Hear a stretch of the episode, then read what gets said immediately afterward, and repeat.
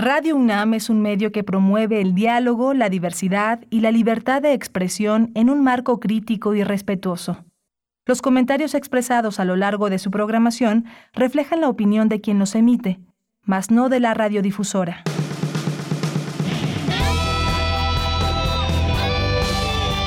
Prisma RU. Relatamos al mundo.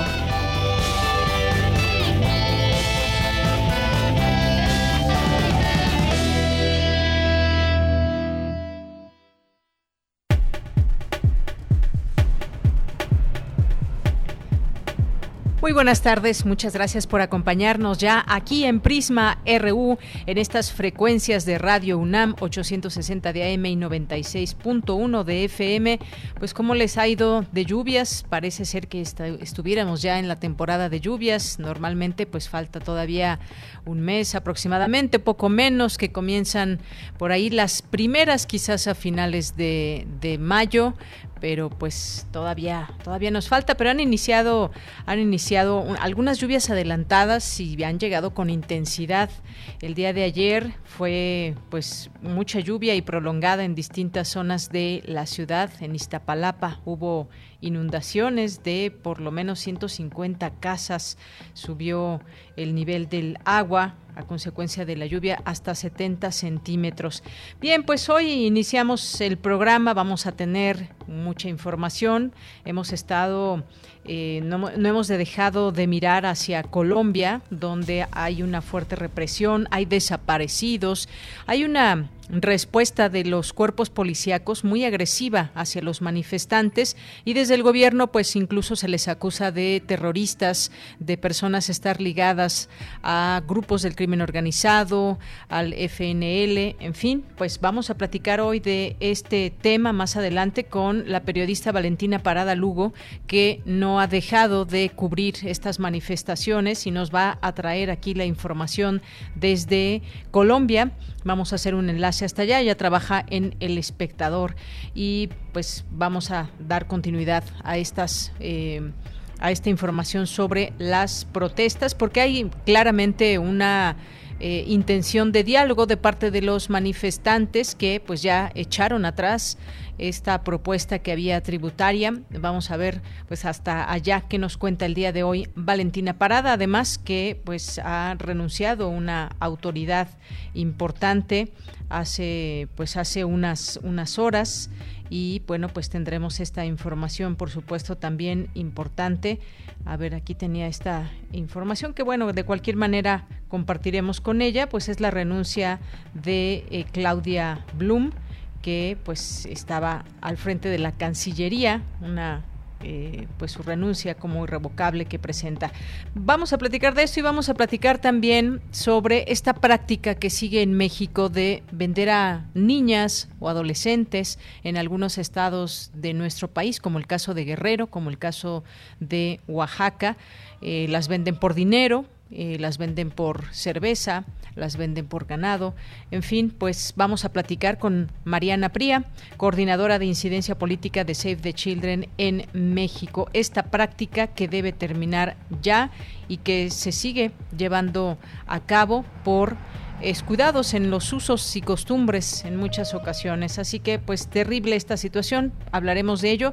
Y pues en nuestra segunda hora vamos a platicar con Carlos Gasca, que es responsable del archivo Desobediente. Si no lo conocen aún, pues aquí les diremos de qué se trata. Es un proyecto del Museo del Chopo, un repositorio digital que pues pretende difundir el acervo documental y gráfico pues de proyectos y expresiones culturales underground. Ha habido pues una serie de distintos proyectos a lo largo de muchos años y pues este es el lugar idóneo para conocer acerca de estos proyectos.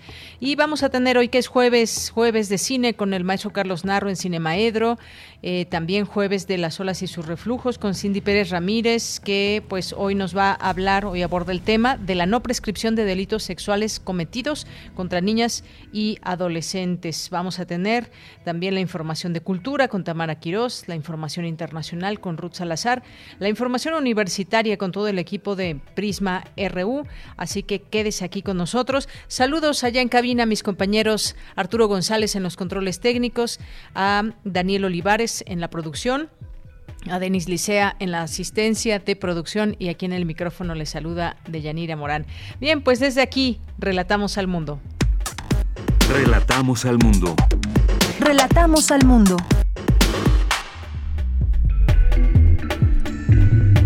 Y hoy jueves 13 de mayo del año 2021 en los temas universitarios presentan Tlatelolco, revista de pensamiento crítico latinoamericano. Los factores humanos como la demanda y la gestión del agua pueden exacerbar el impacto que la sequía tiene en una región, asegura Cristian Domínguez Sarmiento, investigadora del Centro de Ciencias de la Atmósfera de la UNAM. En el libro Lo que la pandemia nos dejó, académicos de la UNAM analizan cómo se relacionó el capitalismo financiero con la emergencia sanitaria. En los temas nacionales, el presidente Andrés Manuel López Obrador informó que interpondrá una denuncia contra el exgobernador de Coahuila, Rubén Moreira, por haber recibido más de 30 millones de pesos en viáticos por parte de Alonso Ancira. La Oficina de Washington para Asuntos Latinoamericanos advirtió en su análisis México militarizado, la guerra se perdió, pero la paz no llega, que las Fuerzas Armadas tienen la capacidad suficiente para tomar el control del país sin necesidad de dar un golpe de Estado. Pío López Obrador, hermano del presidente, será investigado por el INE, luego de que el Tribunal Electoral desechara un proceso de impugnación donde buscaba no ser indagado por el supuesto financiamiento ilícito a campañas. La Fiscalía General de Justicia de la Ciudad de México aprehendió a Edgar T., excomisionado para la reconstrucción, recuperación y transformación de la Ciudad de México. Es acusado de desviar recursos públicos que deberían haberse utilizado para la reconstrucción de viviendas tras el sismo de 2017. Y en los temas internacionales, China se declaró favorable a una propuesta de la Organización Mundial de Comercio para que se liberen las patentes de las vacunas anti-COVID e impulsar así su producción. SpaceX, la compañía de exploración espacial de Elon Musk, anunció que se asociará con Google para proporcionar Internet de alta velocidad y servicios de computación remota a través de los satélites Starlink.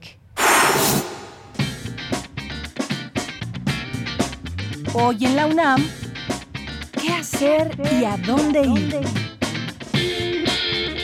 Como parte de la LEP, Festival de Arte y Ciencia, del 24 al 28 de mayo se llevará a cabo el seminario Teatro y Neurociencia, Prácticas Escénicas y Nuevas Perspectivas de Investigación, donde se analizará cómo diversos conceptos como ficción, verdad, empatía, aprendizaje e imitación son temas sobre los que las actrices y los actores de cada cultura han construido siempre. Para mayores informes e inscripciones, ingresa al sitio oficial teatrounam.com.mx.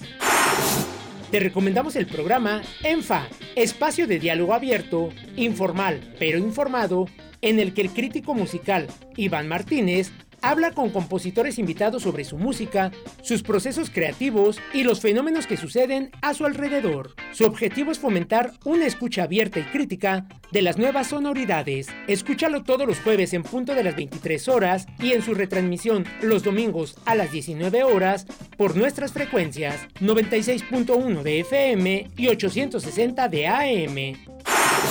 No te puedes perder el estreno de la obra Mujeres Pájaro, Crónicas de Vuelo, pieza conformada por historias de mujeres que se unifican a través del discurso a partir de la metáfora del vuelo, representando las distintas posibilidades de libertad. Disfruta de este original proyecto a cargo de Tania González Jordán, que se estrenará hoy en punto de las 19 horas a través de las redes sociales de Teatro UNAM. Y recuerda, si utilizamos cubrebocas, nos cuidamos todos.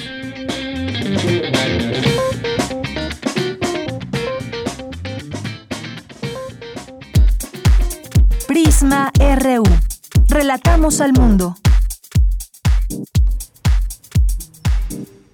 Continuamos una de la tarde con 14 minutos. Siguen llegando vacunas a nuestro país. Quisiéramos que llegaran mucho más y quienes todavía faltan, que es la gran mayoría de personas, de aplicarse la vacuna, pues contamos los días para que para que se dé celeridad a este proceso, para que los contratos que ya se tienen, pues queden eh, que se cumplan, para que lleguen en tiempo y forma las vacunas. Y pues hoy hoy este jueves llegó a México un lote con más de medio millón de vacunas vacunas Pfizer BioNTech. Con esta suman 1.420.380 vacunas de Pfizer que han llegado a nuestro país esta semana. Como sabemos, está la campaña de vacunación para personas de 50 a 59 años de edad, así como de mujeres embarazadas eh, a partir de las nuevas nueve semanas de gestación.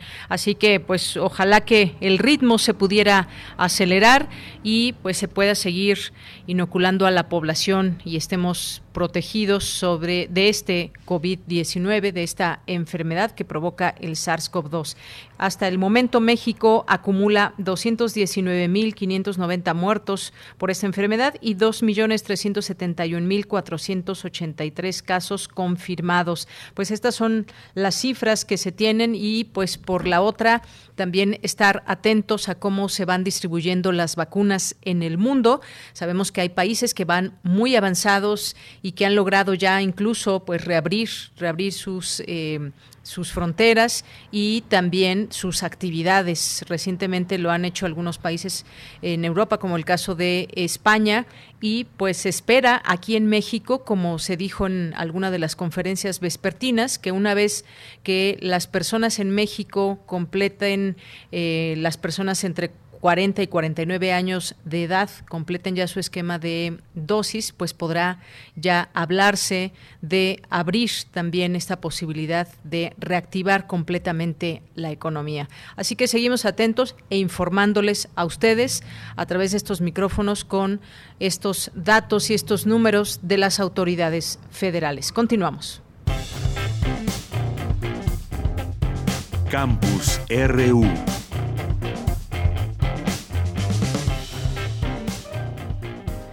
Bien, pues en nuestro campus universitario ya está mi compañera Dulce García en la línea telefónica. Presentan la, en la Facultad de Derecho el libro Lo que la pandemia nos dejó.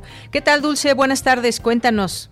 Así es, Deyanira. Muy buenas tardes a ti al auditorio. Pues muchas cosas nos dejó Deyanira, entre ellas, por ejemplo, que el encierro por la pandemia de COVID-19 duplicó los datos de violencia contra las mujeres.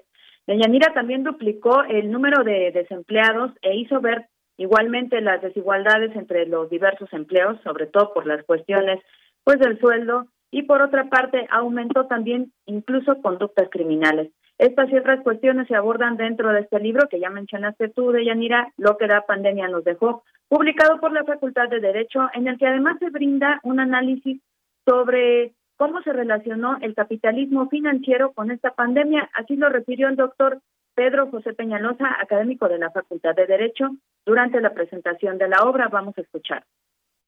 Hemos visto cómo el capitalismo financiero poco pudo hacer para la pandemia y en cambio lo que nos dice Oxfam es que aumentaron las ganancias de las empresas eh, farmacéuticas y además que las ganancias normales, le pongo comillas, que obtienen eh, las grandes empresas, los grandes segmentos de las burguesías eh, mundiales, pues eh, crecieron. Es decir, lo que se constata es, como siempre, casi como una rutina de la dinámica capitalista, es que en realidad las crisis siempre afectan a los segmentos excluidos o vulnerables.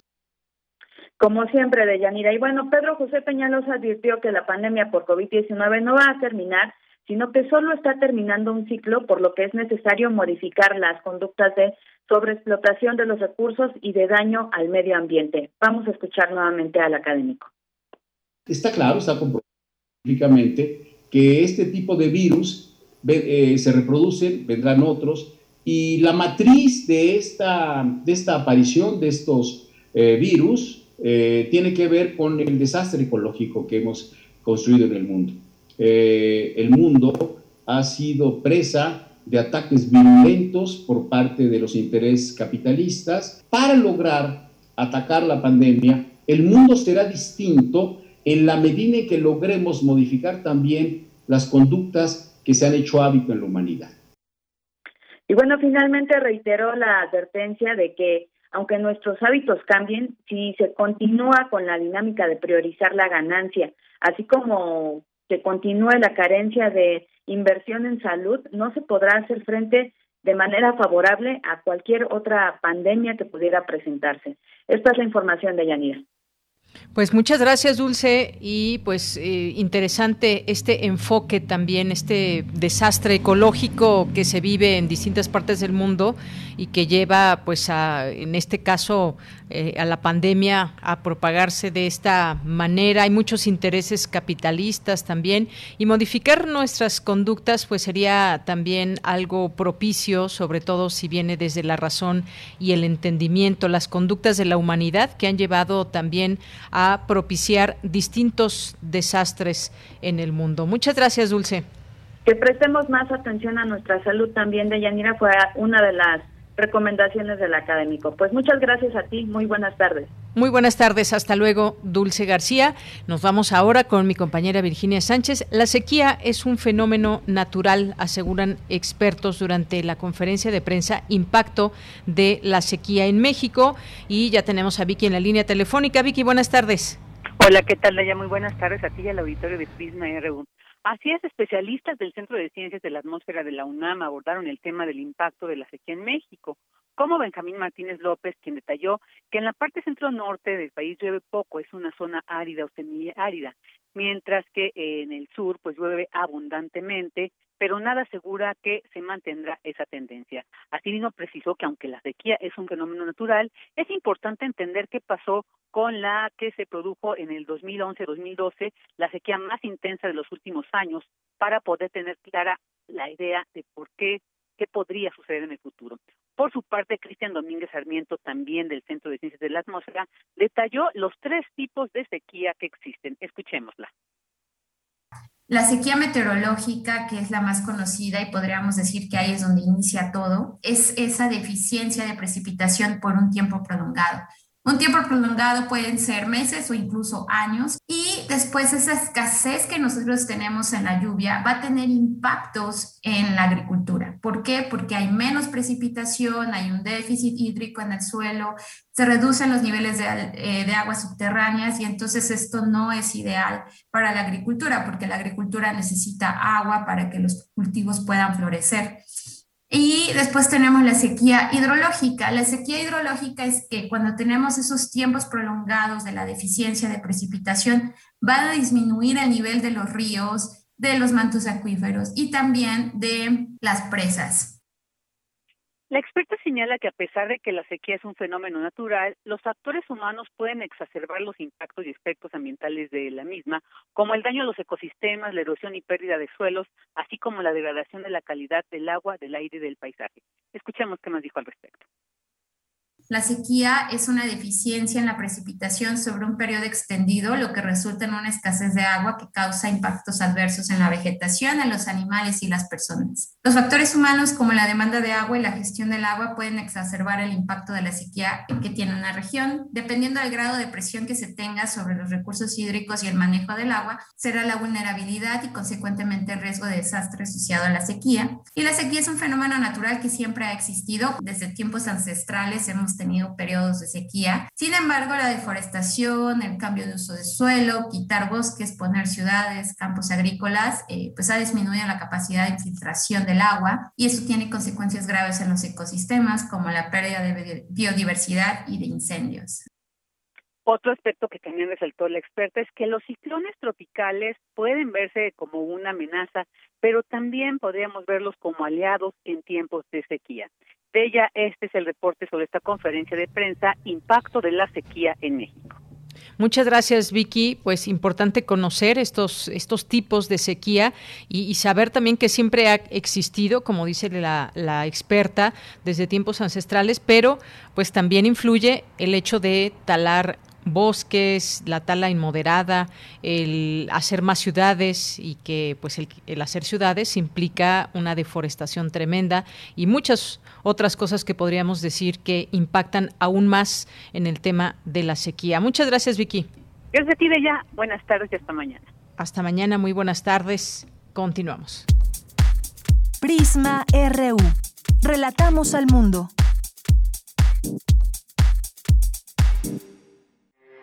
Porque tu opinión es importante, síguenos en nuestras redes sociales, en Facebook como Prisma RU y en Twitter como arroba PrismaRU. Una de la tarde con 24 minutos, un tema que pues tenemos ahora aquí a este eh, al análisis, es el tema de usos y costumbres y que de estos usos y costumbres se derivan situaciones como la venta de niñas en Guerrero, en Oaxaca, en otros lugares del país, en comunidades donde esta es una práctica que se ve normal, que se ha normalizado, pero que autoridades no han podido eh, pues llegar, eh, digamos, a prohibir estas prácticas que estarían fuera de la ley. En la montaña de Guerrero, por ejemplo, y hay un reportaje que, eh, que salió hace unos días en Reforma, donde habla de que en la montaña de Guerrero las mujeres tienen precio en una especie de esclavitud en pleno siglo XXI. Se llega a pagar por ellas entre 40 mil y hasta 200 mil pesos en una vieja práctica atribuida a usos y costumbres de las comunidades, mientras que las autoridades permanecen impasibles. Hablemos de este tema, lo que implica y que se siga además llevando a cabo esta práctica que se siga reproduciendo. Está en la línea telefónica Mariana Pría, que es coordinadora de incidencia política de Save the Children en México. Mariana, bienvenida, muy buenas tardes. Hola, buenas tardes. Muchas gracias, Deyanira, por el espacio. Pues Mariana, quisiéramos conversar contigo sobre este tema. Ya se hace visible, no es algo nuevo, no es una investigación que, revele algo nuevo en México. Sin embargo, pues quizás lo sorprendente es que se siga llevando a cabo esta práctica. Yo mencionaba Guerrero, pero también está el caso de Oaxaca y hay varios datos y comunidades perfectamente identificadas. Eh, ¿qué, ¿qué, opinas de todo esto y cómo ir cerrándole la puerta? Pues no solamente hablemos de esta práctica eh, por como es tal cual, sino porque conlleva pues un delito, conlleva a que se pierda la cadena de cuidado para muchas niñas y adolescentes. Sí, claro. Eh, bueno, primero que nada, eh, hablar sobre la importancia ¿no? de, los pocos datos que tenemos eh, y la importancia de los datos cualitativos para acercarnos a tener respuestas sobre lo que esconden muchas veces las estadísticas o lo que se oscurece, ¿no? Eh, sobre todo eh, la violación de derechos a niñas y adolescentes, sabemos eh, sabemos que sabemos poco, ¿no? Sabemos que, que, hay mucho más que saber y esta es una de estas pruebas, ¿no? en distintas comunidades sigue siendo una práctica común que las niñas se, unan a una pareja general más generalmente más grande que ellas, ¿no? Eh, este reportaje lo que hablan es que hay una transacción eh, económica, lo cual lo hace mucho más grave, eh, si, bien ya desde el inicio es grave, ¿no?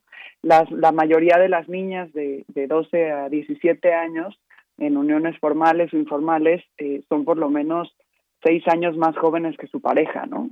de estas, además, casi el 70% son 11 años más jóvenes que, que su pareja. Entonces, eh, bueno, eh, primero que nada, esto es una violación a los derechos humanos, eh, para empezar el derecho a la libertad, y pues también, como, como lo decimos, son arreglos de violencia adulta, ¿no?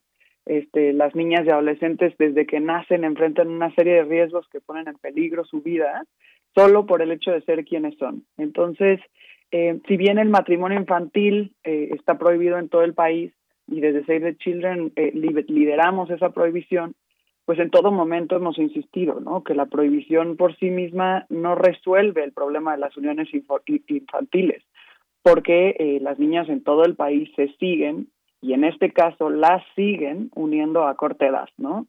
Eh, entonces, bueno, esto es un, un, poco del contexto, pero definitivamente, eh, si bien es una causa multifactorial, hablando en el tema de, de este reportaje de los usos y costumbres, pues bueno, hay que también eh, analizarlo. Así es, la pregunta queda, ¿cómo romper esos usos y costumbres? Hay una eh, asociación y, y, hay también algunas otras que han revelado que hay cifras que hablan hasta de 300.000 niñas que han sido vendidas para matrimonio.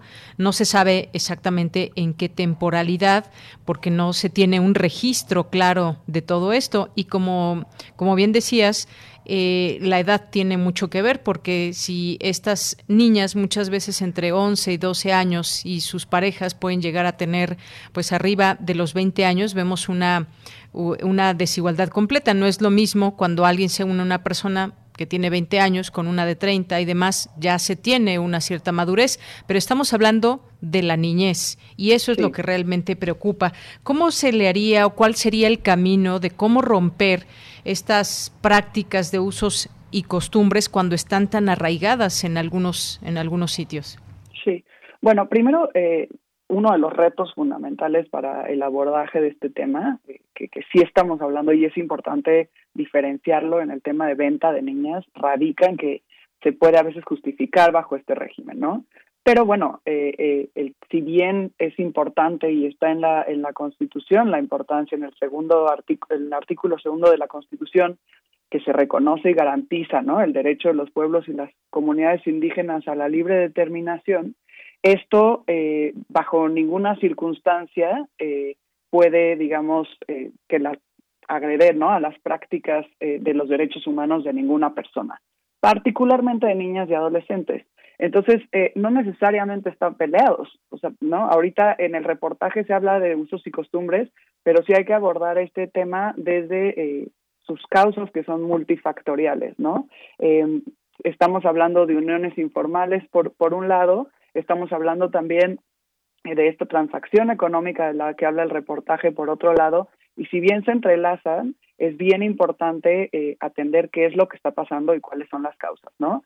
Eh, entonces, hasta ahorita, aunque el matrimonio infantil esté eh, prohibido, aunque eh, las uniones informales tienen unas causas, aunque eh, hay una transacción económica como, como, lo estamos viendo que es gravísimo, eh, no hay un monitoreo que permita contar con datos certeros, ¿no? De cuántas niñas están viendo afectadas por, este tipo de, prácticas, por uniones forzadas o venta, ¿no?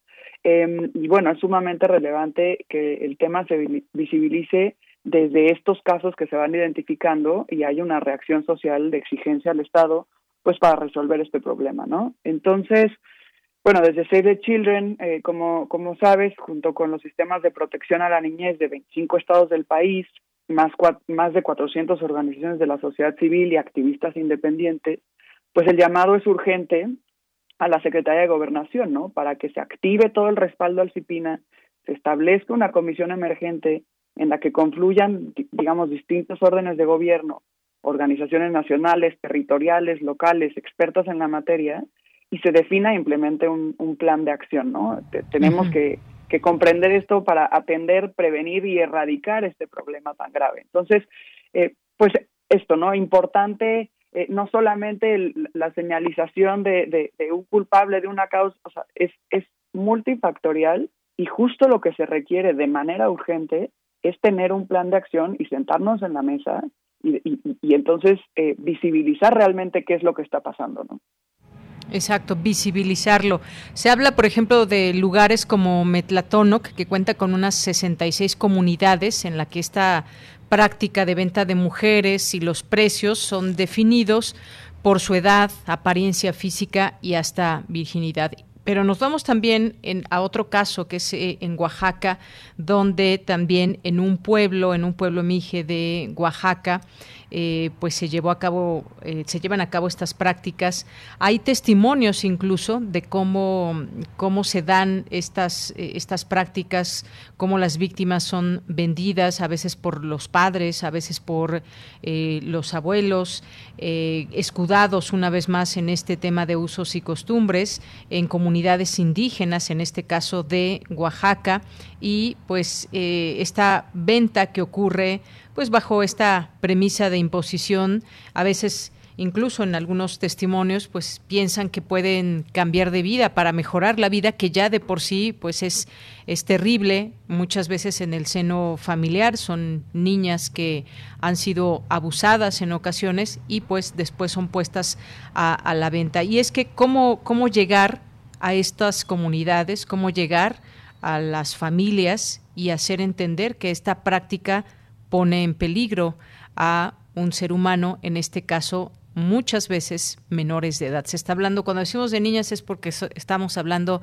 de menores de edad. Es un, un, tramo, digamos, un tanto complejo, difícil, porque pues no se tienen datos concretos, como bien decías al inicio, pero por otra parte, ¿cómo, cómo llegas a esos, eh, a esos usos y costumbres y a esas familias y decirles que eso no está bien y que lo entiendan? Sí, mira, eh, es importante primero eh, la socialización del mensaje, ¿no? O sea, ¿de qué hablamos cuando estamos hablando de esto, ¿no? Em, eh, por ejemplo, eh, sí son roles de género dañinos que se le asignan a la mujer desde la infancia eh, y, y, la concepción ¿no? de muchas familias de, asegurar este, este futuro eh, financiero. ¿no? Eh, de, desde la concepción de las niñas y adolescentes, este, no es que las sean dueñas de su cuerpo y de sus decisiones, sino lo normalizado es aceptar que un tercero tenga control sobre sus acciones, ¿no? sus deseos, su futuro y sus aspiraciones. Esto por un lado, y, y, y digamos que lo vemos eh, en, el, en, en, el día a día, tanto en, distintas comunidades como eh, en, zonas semiurbanas y urbanas, ¿no? Eh, en distintos niveles.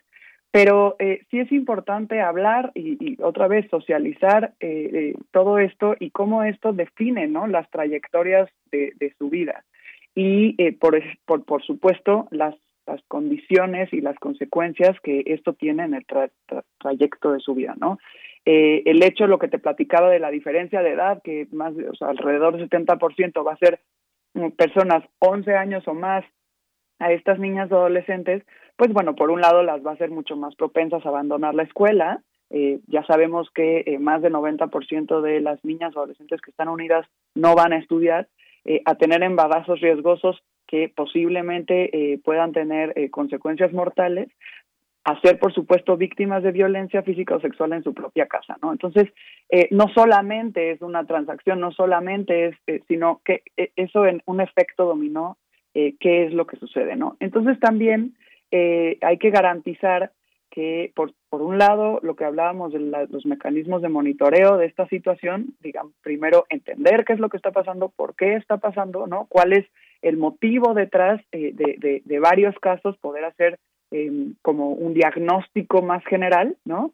Eh, y también eh, el, Estado es quien debe ser más proactivo en la vigilancia de eh, lugares que pueden presentar entonces un mayor riesgo de estas prácticas, ¿no?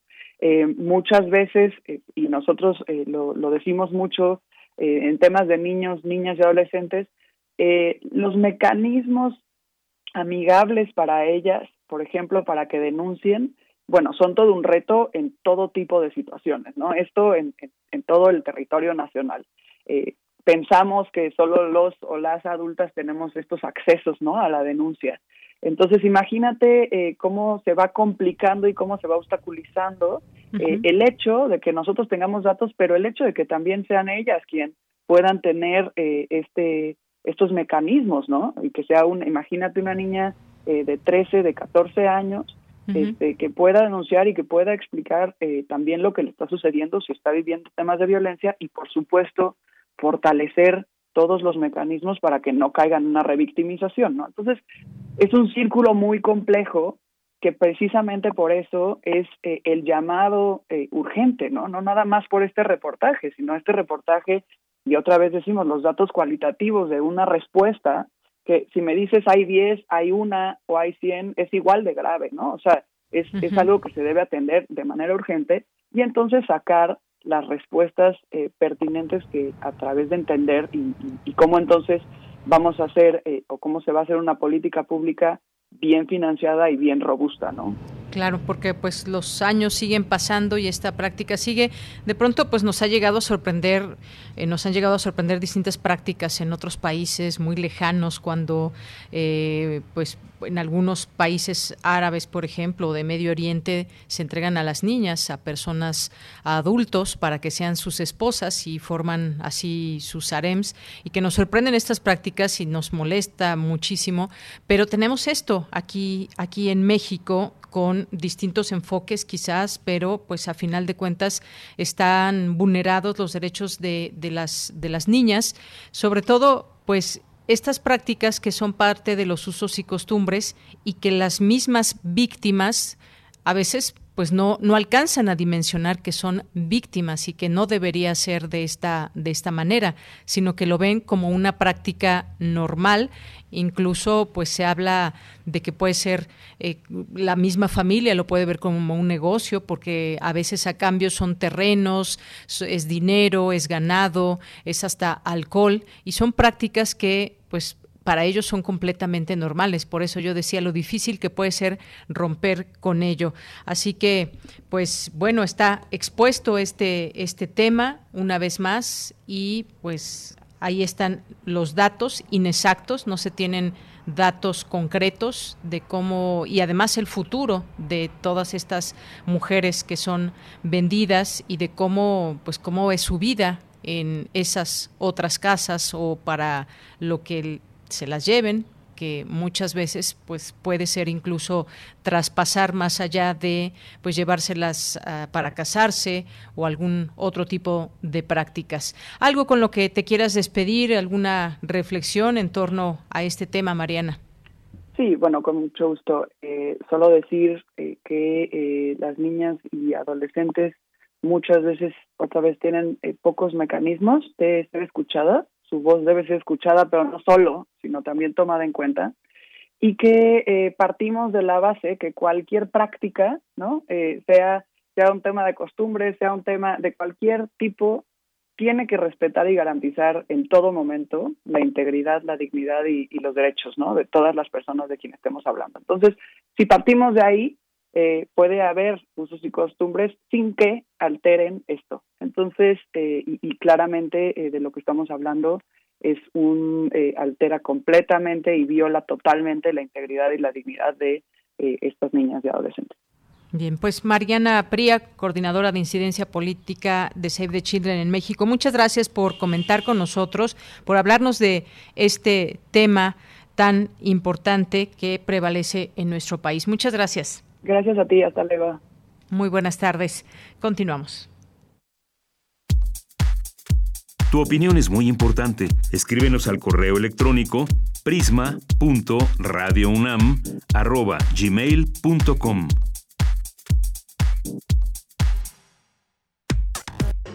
Prisma RU. Relatamos al mundo.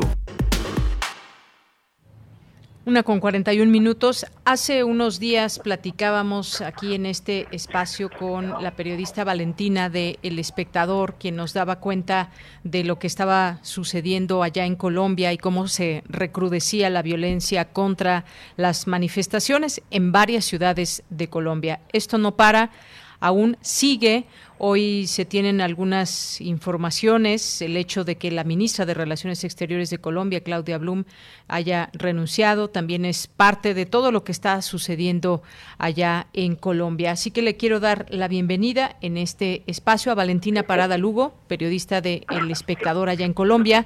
Ah, nos enlazamos hasta Bogotá. Valentina, muy buenas tardes. Hola, buenas tardes, ¿cómo estás? Muchas gracias por la invitación.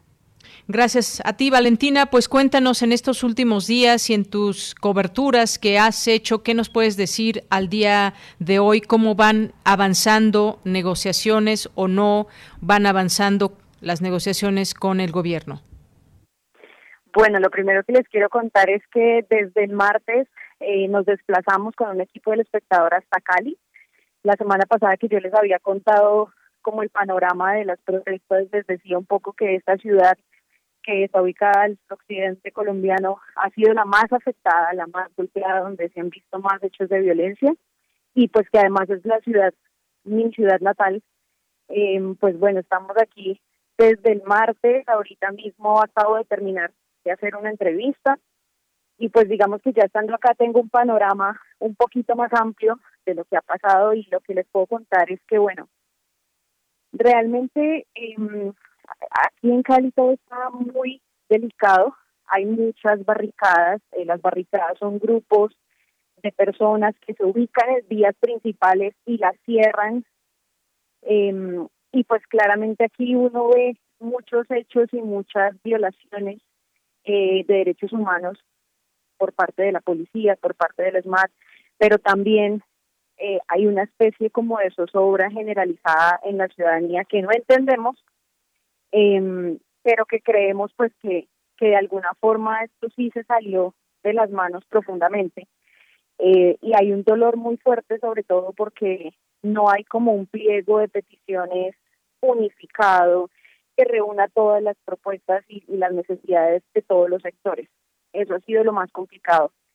Eh, pues se supone, por ejemplo, que ayer se iba a desplazar el presidente Iván Duque a Cali para hablar con los muchachos de la primera línea, que pues claramente sabemos que los de la primera línea son como los que están a la cabeza de, las protestas y de las protecciones en ciertos lugares, eh, pero él ha brillado por su ausencia y creo que esa es la sensación que tiene todo el mundo, ¿no? Como que desde el lunes empezaron a, incluso en redes sociales, a intentar posicionar una tendencia de Duque venga Cali, venga Cali. Incluso el, mismo partido de gobierno del que él hace parte le ha pedido que venga Cali y haga las negociaciones acá, pero no, pues el, el martes vino en la madrugada como de 12 de la noche y a las 3 de la mañana se fue, o sea, los caleños cuando despertaron él ya había ido y ya se había ido de nuevo, una especie de relámpago eh, y eso ha sido bastante indignante para la gente. Se supone que ayer iba a venir con una delegación de la alcaldía, de la gobernación, con la Comisión de Paz del Congreso a sentarse a negociar. Y bueno, yo estuve en uno de los puntos más fuertes de las protestas, eh, que es Puerto Rellena originalmente, ahora le llaman Puerto Resistencia, los muchachos ya estaban organizados para ir a negociar, pero no llegó la delegación del gobierno. Y hablando con ellos, ellos me decían, mire, si hoy negociamos, hoy mismo terminamos esto y salimos de todo, pero no pasó. Entonces la sensación que hay un poco acá es quién negocia y, y, quién escucha a la gente que está afuera esperando terminar esto, porque creo que todos ya estamos un poco cansados de todo, de, del paro. Bien, Valentina, hay varias, varios puntos también y pues los días van pasando, siguen estas manifestaciones, hay reacciones violentas de la policía. Lleva mucho la atención también el número de desaparecidos, el número de desaparecidos en, en Colombia y pues a este momento nos preguntamos a qué le apuesta el gobierno de Iván Duque, si al cansancio, al temor, al desgaste de la protesta. Eh, ¿Cómo ha sido también ese tema? ¿Cómo se va manejando sobre todo? Todo pues en un ambiente tan, eh, tan intenso, el tema de los desaparecidos, eh, ¿qué, se ¿qué se sabe del número de personas que puede ser mayor al que se reporta? Hay declaraciones del propio presidente donde dice que sí, algunos policías digamos que se han pasado, pero pues hay un control específico de la policía que está restaurando el orden. Bueno, pues lo que te puedo decir un poco es que hay eh, no hay obviamente como un registro oficial de, cuántas personas desaparecidas hay, se habla de más de 200, se habla de más de 300.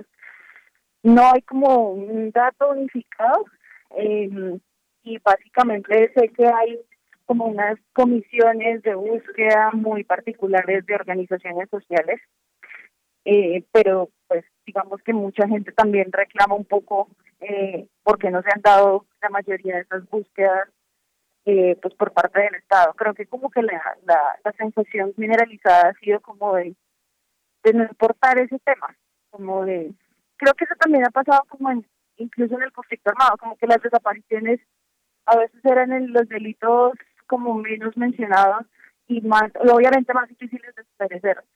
Entonces, pues hay como hay muchos esfuerzos, pero individuales. Bien, y bueno, pues está también ahora que se está viendo cómo actúa la policía, eh, también ya se habla de pues proponer una reforma policial, como sabemos, pues ha tenido distintos momentos eh, Colombia, donde en algún momento pues la policía participaba para pues eh, detener también todas las fuerzas, digamos, policiales para por el tema del narcotráfico en su momento y demás, pero pues ahora tienen una, se ven frente a manifestaciones sociales, a manifestaciones sociales y pues bueno eh, están directamente comandadas desde arriba. Es una eh, son órdenes específicas. Cómo cómo es que funciona también la la policía allá en Colombia y que se está hablando de pues también eh, pues pedir una reforma policial pues esa petición no es nueva ¿sabes? Creo que es una petición que se ha impulsado desde hace por lo menos dos años. Obviamente no ha sido muy difícil que surta efectos, pero sí creo que con todo lo que ha pasado en el paro, pues muchas personas se han sumado a impulsarla y a pensar un poco qué necesitan eh, para que ese tipo de situaciones no se sigan presentando. El problema, lo que te decía al inicio, es que no hay muchas opciones unificadas como que hay ciertas propuestas, cada, cada una muy individualmente. Y yo creo que lo que ahorita se está viviendo es como ese desespero de, no entender cuáles son las posiciones y, las propuestas eh, de solución que hay. Como que vemos ciertos partidos, muchos partidos políticos como con algunas propuestas sueltas, eh, muchos también como de los de los que han liderado el paro también con propuestas sueltas la reforma policial lo que sé que ha buscado es, bueno, por ejemplo, aquí en Colombia tenemos, en el caso de, militares y de policías, hay una justicia especial y esa justicia siempre hemos visto que ha reinado la impunidad cuando se han cometido como crímenes de Estado. Eh, es muy rara vez cuando en Colombia tenemos un caso de condenas a militares o a policías por esos abusos. Y creo que esa reforma tiende también un poco a, a, que, a que esas penas ordinarias que tienen los ciudadanos cuando cometen delitos de este tipo, pues sean similares a las que deberían recibir ellos, ¿no? Como que ese pliego de, de beneficios que suelen tener la, las autoridades y la fuerza pública, pues de alguna forma nos ha debilitado a nosotros como Estado, porque la gente sabe que si uno es víctima de Estado, difícilmente vas a conseguir que se haga justicia por tu caso. Otra de las cosas que hemos visto acá, y te lo puedo decir yo, que ya en Cali lo vi en terreno, eh, es que los policías acá están andando sin identificación. Nosotros hemos, eso lo habíamos visto en videos y en fotos, pero el primer día que llegamos aquí a Cali, eh, tuvimos un incidente con la policía un poco intimidatorio, y lo que nos dimos cuenta es que aquí los policías andan sin su serial que los identifica y sin su apellido.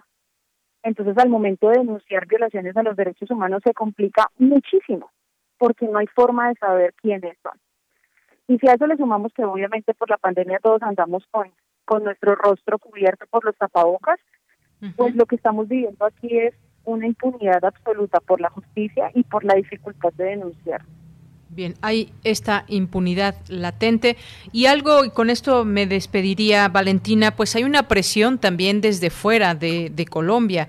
Está, por ejemplo, Human Rights Watch, están otras organizaciones señalando que las cifras de desaparecidos, de personas que han perdido la vida, puede ser más alta de la que da el propio eh, gobierno. ¿Cómo, ¿Cómo se siente esta, digamos, presión hacia el gobierno de Iván Duque? Hay pues ese sentir también de que hay un apoyo y las miradas del mundo también puestos en pues uno de los conflictos que se vive en el mundo, que es el caso de Colombia? Pues para nosotros como colombianos ha sido muy gratificante que los ojos del mundo estén puestos en Colombia y que los ojos del mundo estén puestos en los abusos que se han vivido aquí que no voy a decir que en, su, en lo absoluto son policiales porque estaría siendo completamente errada, Aquí se han cometido abusos por lado y lado. Aquí, aquí evidentemente hay un, hay un fuerte clamor social de gente que está mamada de no tener, y pues es como, esa es una expresión muy colombiana, ¿no? Pero básicamente cansados de no tener oportunidades, cansados de que no los escuchen, eh, pero también ha habido personas que se han aprovechado de, de, esta protesta social. Eh, entonces, el hecho de que organismos de derechos humanos estén incluso interviniendo en las protestas, ayer hubo una movilización nuevamente y esa movilización se convocó justo porque en el comité del paro que hubo el lunes no se llegó a ningún acuerdo. Entonces, ¿qué hemos visto? Eh, antes de responder tu pregunta, es que las personas que Iván Duque lleva a negociar con su gobierno, que son supuestos líderes del paro, pues representan un 5% del, del clamor social. eh, entonces, la mayoría de personas que están en las calles no están siendo llamadas ni escuchadas, ni mucho menos sus peticiones. Entonces, el hecho de nosotros ver presencia de ONU, de, de organizaciones de derechos humanos, incluso, esto ya es como mi opinión muy personal, pero ha bajado mucho los ánimos, al menos aquí en Cali. Por ejemplo, ayer la gente estaba preparada que esto volviera a encenderse y que volviera a, a, presentarse abusos, desapariciones, homicidios, como había venido ocurriendo. Pero para responder tu pregunta, quiero ponerlo en boca de uno de los habitantes del barrio Siloé, que queda al sur de Cali y que es uno de los barrios más afectados, donde se han presentado más o menos seis homicidios. Y lo que ellos decían era, si se van ustedes como ONU y si se van ustedes prensa internacional, porque aquí hemos tenido Reuters, F, bueno, etcétera, si se van ustedes, la policía viene otra vez a, a, abusar de nosotros. Em, entonces, ¿qué ha pasado? Que en Cali en este momento hay un montón de organismos de derechos humanos y eso ha hecho de alguna forma que la gente se sienta más calmada, más segura y que la policía no esté actuando como estuvo actuando en los últimos días. ¿Cuál es el miedo? Que al finalizar esta semana se vaya toda la prensa internacional y se vayan los organismos de derechos humanos y vuelvan a ocurrir todos los casos que habían vivido los ciudadanos. Esa es un poco como el, el, la sensación que hay ahora de una calma temporal. Pero creo que los resultados de esto se van a ver nuevamente el lunes, cuando ya estemos otra vez colombianos con colombianos mirándonos a los ojos y sepamos qué tan efectivo ha sido esta, esta aparente tregua dos o tres días. Muy bien. Bueno, pues estaremos atentos a ello porque las imágenes, los videos, eh, pues las fotografías y demás, pues han dado la vuelta al mundo. Esta facilidad también que hay de, pues de muchos medios que pues están cubriendo el conflicto de subir toda esta información que pues nos hace ver que está que está pasando realmente allá. Pues Valentina, muchas gracias.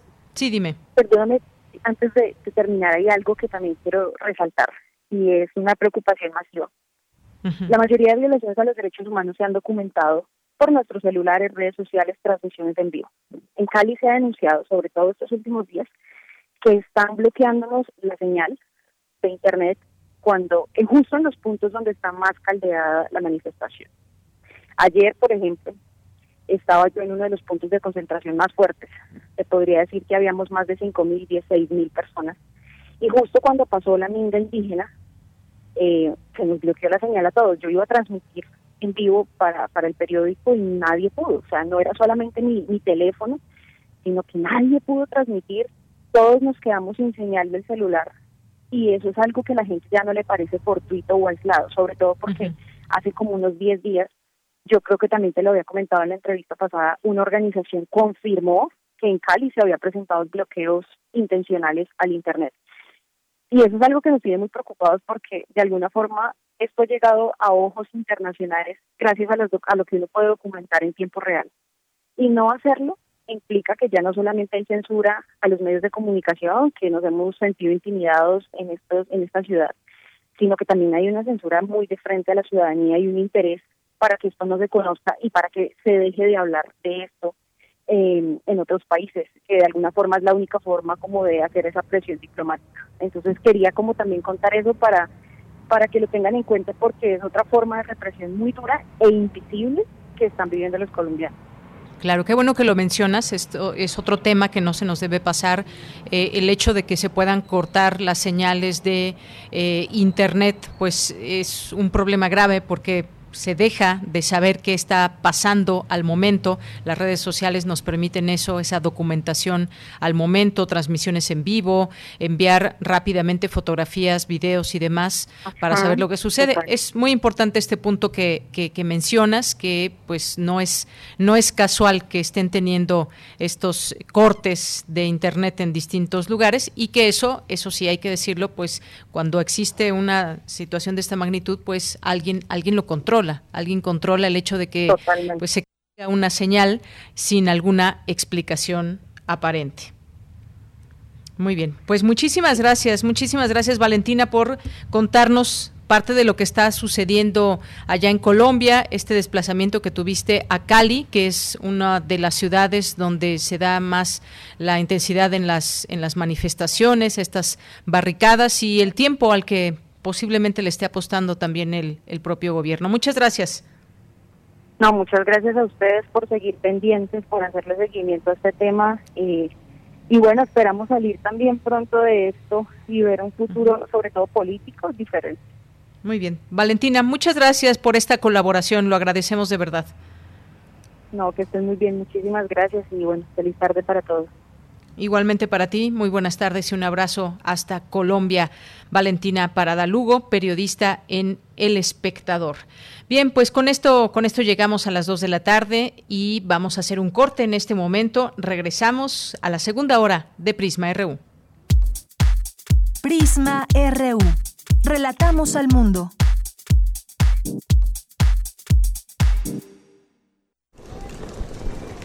Hola Juan. Hola Oscar. ¿Ya te has dado cuenta que llevamos mucho tiempo juntándonos en esta transmisión? Y ahora nos juntamos para hacer este promocional de nuestro propio programa. Sí, hombre, por, en esta ocasión no es así un encuentro casual. Las Esquinas del Azar, todos los martes a las 10 a.m. y retransmisión los sábados a las 4 p.m. por el 96.1 de FM. Radio UNAM, Experiencia Sonora. El sol sale para todos, buscando salud para los mexicanos. Porque las familias tienen que contar con la atención que merecen. Con los medicamentos que necesitan para vivir en plenitud. Esto es una necesidad urgente que tiene que resolverse y para eso trabajamos. Porque del PRD queremos lograr que los servicios de salud sean de calidad y haya médicos y medicinas suficientes para todas y todos. Sabemos que eso es lo que quieres y con tu apoyo lo vamos a lograr. El sol sale para todos. PRD. Con Morena, las grandes decisiones del país las toma la gente. El pueblo guía nuestro proyecto de transformación. Hoy su voz suena más fuerte que nunca. El pueblo participa en la construcción del destino de México. Este movimiento es suyo. El pueblo elige a sus representantes y el destino de los proyectos y recursos de la nación que son suyos también. Nosotros respetamos la voluntad popular. Con Morena, el pueblo manda. Morena, la esperanza de México.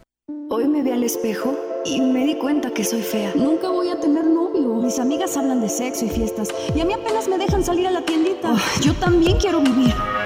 ¿Qué pasa en nuestro cuerpo durante la adolescencia? Sintoniza la serie.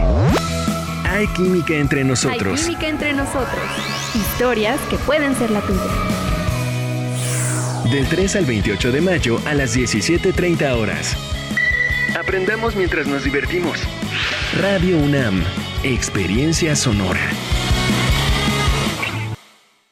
Habla Mario Delgado. Por primera vez en muchos años tenemos un presidente honesto, gracias a que tú te decidiste a votar por un cambio verdadero. No somos más de lo mismo. Se acabó la robadera de los corruptos de siempre. Ahora los recursos se destinan a las pensiones de los adultos mayores, a las becas de niños, niñas, jóvenes y a garantizar la salud. Te necesitamos para seguir haciendo historia. Este 6 de junio, que nadie se quede en casa. Salgamos a votar con alegría porque la transformación va. Estamos al 100, con ya sabes quién. Vota por las y los diputados federales de Morena. Habla Marco Cortés, presidente nacional del PAN. Con el PAN en la Cámara de Diputados, impulsaremos que vuelva el seguro popular, las estancias infantiles, el programa de Prospera y el apoyo al campo. No permitiremos que te quiten ningún programa social que hoy recibas. El compromiso de las y los diputados federales de Acción Nacional es exigir que los programas sociales lleguen puntuales y sean parejos para todos los que realmente lo necesitan. Juntos pongámosle un alto a la destrucción, a los abusos y atropellos de Morena. Cuenta con nosotros. Vota por los candidatos a diputados federales del PAN.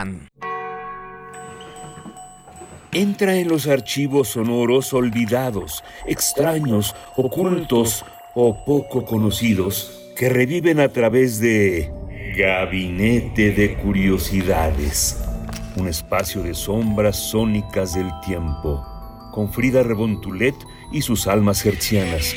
Todos los domingos a las 14.30 horas, Radio UNAM, Experiencia Sonora. Porque tu opinión es importante, síguenos en nuestras redes sociales, en Facebook como Prisma RU y en Twitter como arroba PrismaRU.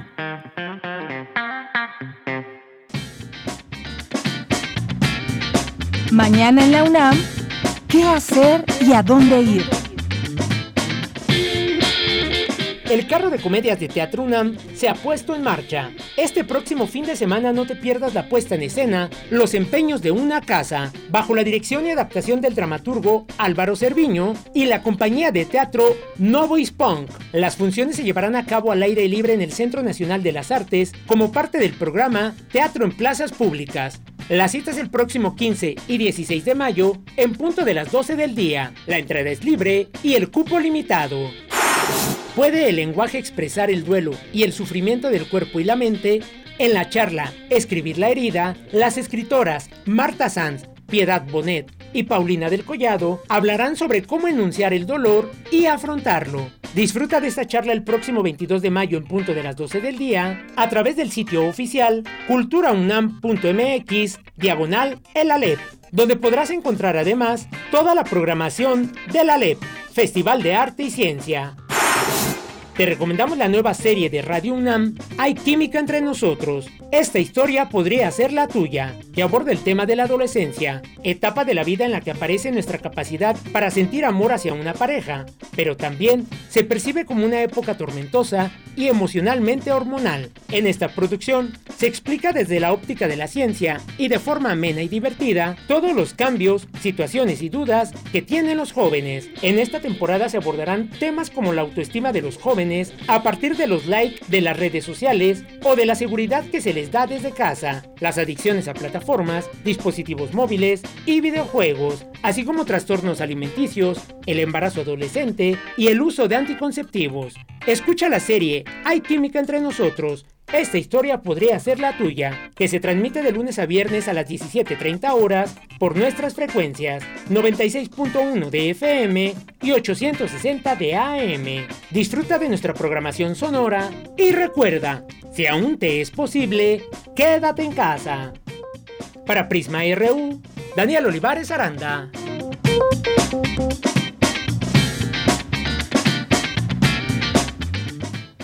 2 de la tarde con seis minutos. Estamos de regreso en esta segunda hora de Prisma RU. Gracias por su atención, su compañía y por enviarnos también sus mensajes en arroba Prisma RU en Twitter y Prisma RU en Facebook. 700 años de la fundación de Tenochtitlán y pues hoy hubo un evento ahí en Palacio Nacional. Estuvo presente y como invitada la expresidenta de Brasil, Dilma Rousseff, ahí en Palacio Nacional y bueno, pues hizo alusión a este, eh, a este evento, a esta fundación hace 700 años de Tenochtitlán, el origen del imperio que dominó América. Y gracias a ustedes que están aquí a través de redes sociales, gracias a César Soto, a José Luis León, que nos dice sobre la suspensión de, Internet en los sitios de las manifestaciones en Colombia, la reforma en telecomunicaciones de Peña Nieto, parte del pacto por México PRI-PAN-PRD, proponía precisamente que estos servicios se pudieran suspender en caso de afectación a la paz pública. Bueno, pues a lo mejor algo en algo similar se escudan las autoridades de Colombia. Gracias, José Luis. Mayra Elizondo nos manda un abrazo, abrazo fraterno y solidario a los a nuestros hermanos colombianos. Muchas gracias, gracias Mayra Elizondo. Carlos Yao Totli también nos manda aquí saludos, excelente programa. Por favor, inviten a algún experto, representante del gobierno que explique el por qué celebrar la fundación de Tenochtitlán en, esta en fecha distinta a la histórica. Gracias, Carlos, gracias por la sugerencia. Rosario Durán Martínez nos dice una vista desde la laguna en el fraccionamiento donde vivo. Saludos desde Metepec. Pues muchas gracias, eh, Rosario, por compartirnos eh, tu fotografía y esta esta laguna de ahí, de este fraccionamiento. Muchas gracias, gracias por el, envío. Andrés Mar, muchos saludos también. Rafael Muñoz Soca, Flechador del Sol, Verónica Ortiz Herrera, nos dice un, gran ejemplo de desastre ecológico es la destrucción del humedal de Xochimilco, eh, causado por las autoridades de la Ciudad de México. Eh, pues este sitio clave para la sostenibilidad de la ciudad, los habitantes de Tláhuac, que exigimos que pare la destrucción. Yo protejo al humedal. El humedal. Gracias, Verónica, por el comentario. Eh, Alejandro Cardiel también nos manda aquí un mensaje. Dicen, ¿verdad crees que en esas comunidades no sepan que está mal vender a sus hijas? Yo pienso que no son víctimas por ignorancia, sino cómplices por conveniencia. Gracias, Alejandro Cardiel. Pues sí, posiblemente, y, cómo romper con esto sea la idea que se tenga desde las familias, cómo romper con todo esto. Gracias. Mario Navarrete Real aquí nos acompaña y nos manda un video. Eh, también muchas gracias. También eh, a nuestros, eh, nuestro amigo Guerrero, Guerrero, aquí con un poco de frío por lo que podemos ver en este GIF. Muchas gracias. Gracias también a David Castillo Pérez, aquí presente en estas transmisiones. Buenas y lluviosas tardes. Pues todavía no empieza a llover. no sé si en alguna zona de la Ciudad de México, pero pues de que va a llover según las previsiones sí se tendrá por ahí de más, más entrada la tarde, noche, podremos tener lluvias. Gracias. Gracias a, todos ustedes, a Jacqueline Díaz, también a Raúl Altamirano y a todas las personas que se vayan sumando. Jean-François Charrier, también muchas gracias y gracias a todos ustedes aquí atentos. Lo seguimos leyendo y nos vamos a la información. Es momento de irnos a nuestra siguiente nota con mi compañera Cristina Godínez. Presentan Tlatelolco, revista de pensamiento crítico latinoamericano. Adelante, Cristina. Buenas tardes, Deyanira. Un saludo para ti y para el auditorio de Prisma RU. En la presentación de este nuevo material del Programa Universitario de Estudios sobre la Democracia, Justicia y Sociedad de la UNAM, participaron académicos y políticos de izquierda que forman parte del Comité Internacional.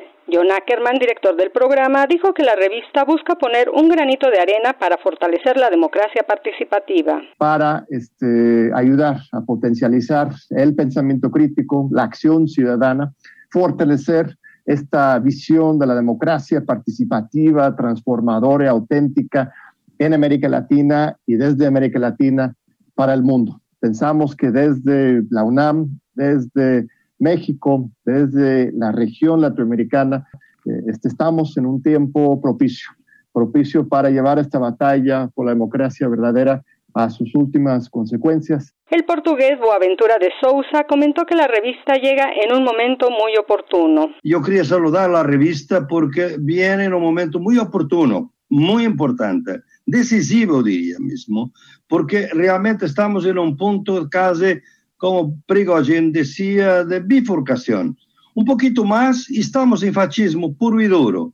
Un poquito menos, depende de nuestras luchas, podremos uh, reconstruir las democracias y democratizar la democracia en esta democracia democratizante que Atelolco aspira. En tanto, Manuela Dávila, política brasileña, señaló que en la revista confluyen distintas miradas de pensamiento crítico. Además de trabajar con los artículos científicos que sí tienen un valor tremendo, articula otros lenguajes, o sea, intenta hacer con que diferentes personas de diferentes espacios con distintas miradas para la realidad de nuestras naciones puedan contribuir para nuestro pensamiento crítico en la región. Por último, Néstor Ceseña del Instituto de Investigaciones Económicas expresó que la revista debe ser un espacio para escuchar y dialogar. Y no a descalificar. Entonces, la verdad que la apuesta es muy grande porque no estamos tan acostumbrados a oír a los diversos, estamos más en el tono de descalificar al que no piensa como nosotros. Dianira, la revista Tlatelolco ya está disponible en el sitio web de del Programa Universitario de Estudios sobre la Democracia,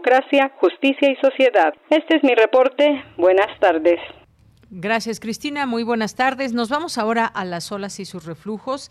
porque esta semana en esta sección nuestra compañera Cindy Pérez Ramírez aborda el tema de la no prescripción de delitos sexuales cometidos contra niñas y adolescentes y es que de acuerdo con la OCDE México ocupa el primer lugar a nivel mundial en abuso sexual infantil. Adelante.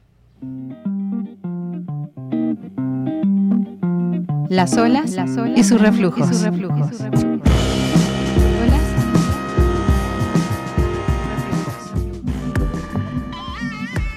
Bienvenidas y bienvenidos a una emisión más de Las olas y sus reflujos. El día de hoy platicaremos de la no prescripción de delitos sexuales contra niñas y adolescentes.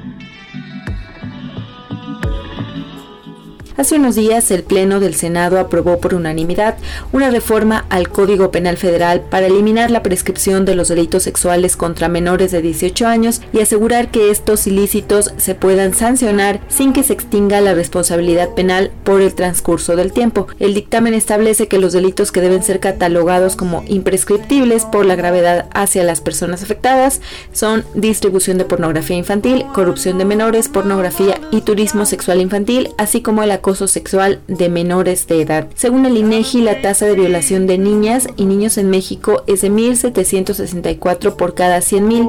En la primera infancia, las personas agresoras suelen ser el padrastro en 30% de los casos. Además, México ocupa el segundo lugar en turismo sexual infantil y en contenidos de pornografía de menores. Para ampliar más el tema, escuchemos la conversación que tuvimos con Cristian Acosta, coordinador de asuntos públicos de Early Institute.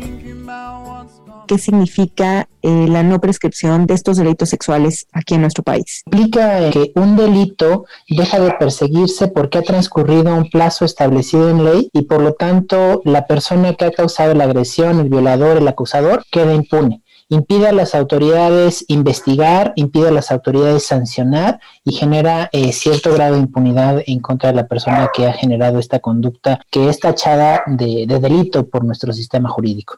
Entonces, eh, bajo ese contexto, en la Cámara de Senadores fue aprobada una iniciativa para que en el Código Penal Federal los delitos sexuales que se cometen en contra de niñas, niños y adolescentes no prescriban. Esta iniciativa es importante porque cumple cuatro objetivos que eh, desafortunadamente vemos que no se cumplen cuando hablamos de, violencia sexual en contra de niñas, niñas y adolescentes. Primero, la más importante es que podamos erradicar la impunidad. Muchos de los delitos sexuales que se cometen en contra de la niñez mexicana no se denuncian en su momento porque el niño no comprende, no alcanza a dimensionar que es víctima de un delito y ya cuando somos mayores de edad tenemos otro proceso en el cual nos resulta difícil y cuando ya estamos eh, aptos para hacer la denuncia, eh, desafortunadamente el delito ya ha prescrito. Con esta aprobación le ayudaría a disminuir el índice de impunidad porque vemos que muchos es del prácticamente el 100%. Sí, sí, aquí tenemos un reto mayúsculo porque nosotros desde Early Institute y Alumbra el año pasado generamos un análisis de los delitos sexuales que pueden cometerse en contra de la niñez mexicana y nos llevamos la sorpresa de que existen más de 42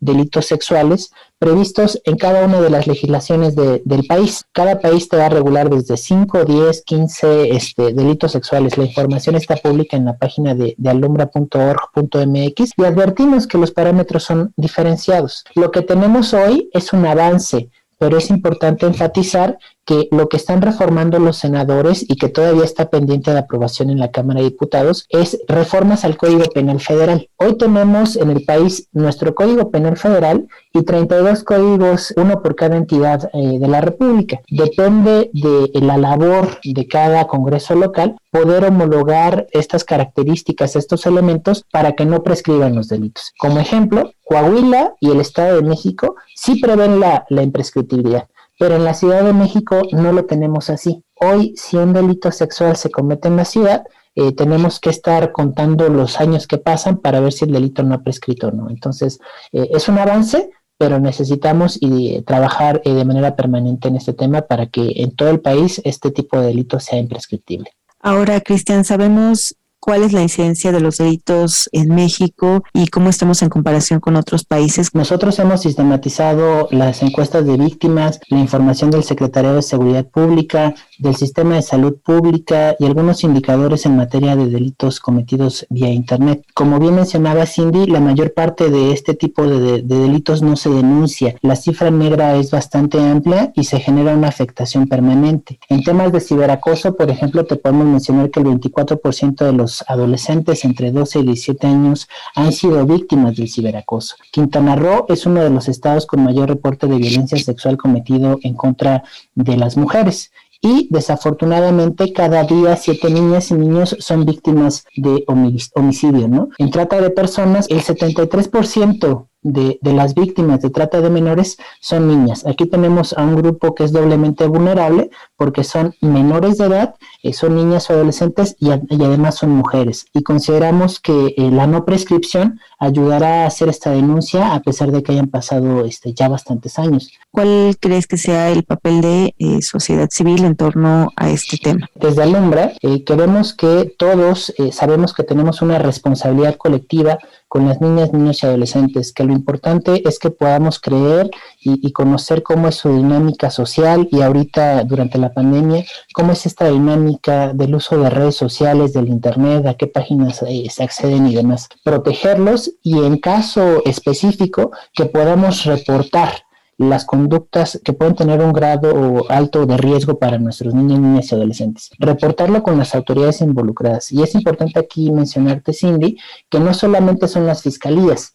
En México tenemos unas autoridades que se llaman Procuradurías de Protección de niños, niñas y adolescentes encargados de analizar la situación concreta de los niños y poder identificar qué derechos les han sido vulnerados. En la página de Alumbra tenemos también un directorio que ponemos a disposición de la comunidad para que conozcan a dónde se pueden acercar. Muchísimas gracias, Cristian, por ese tiempo que te diste para platicar con nosotros el día de hoy. Muchas gracias, Cindy. Los dejamos con nuestra compañera Deyanira Morán. Comentarios al Twitter arroba PrismaRU y a mi Twitter personal arroba CindyUnam.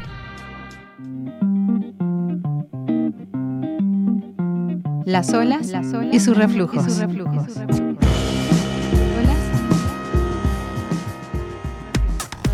Relatamos al mundo. Relatamos al mundo. Bien, nos vamos ahora a las breves internacionales con Ruth Salazar. Internacional RU. Londres sigue los pasos de Italia y anuncia su propia investigación sobre la gestión de la pandemia por COVID-19. El Reino Unido llegó a estar a la cabeza mundial en número de muertos por el nuevo coronavirus. Actualmente ocupa el quinto lugar con más de 127 mil fallecidos. Cuba comenzó a vacunar masivamente a su población de mayores de 60 años con la dosis de Abdalá, una vacuna que ha culminado los ensayos clínicos, pero que aún no ha recibido la autorización necesaria para su uso de emergencia contra la COVID-19. El Sindicato Nacional de Médicos Japoneses presentó una petición al gobierno para que se cancelen los Juegos Olímpicos previstos para este verano, alegando que suponen un riesgo por la posible llegada y propagación de nuevas cepas de COVID-19.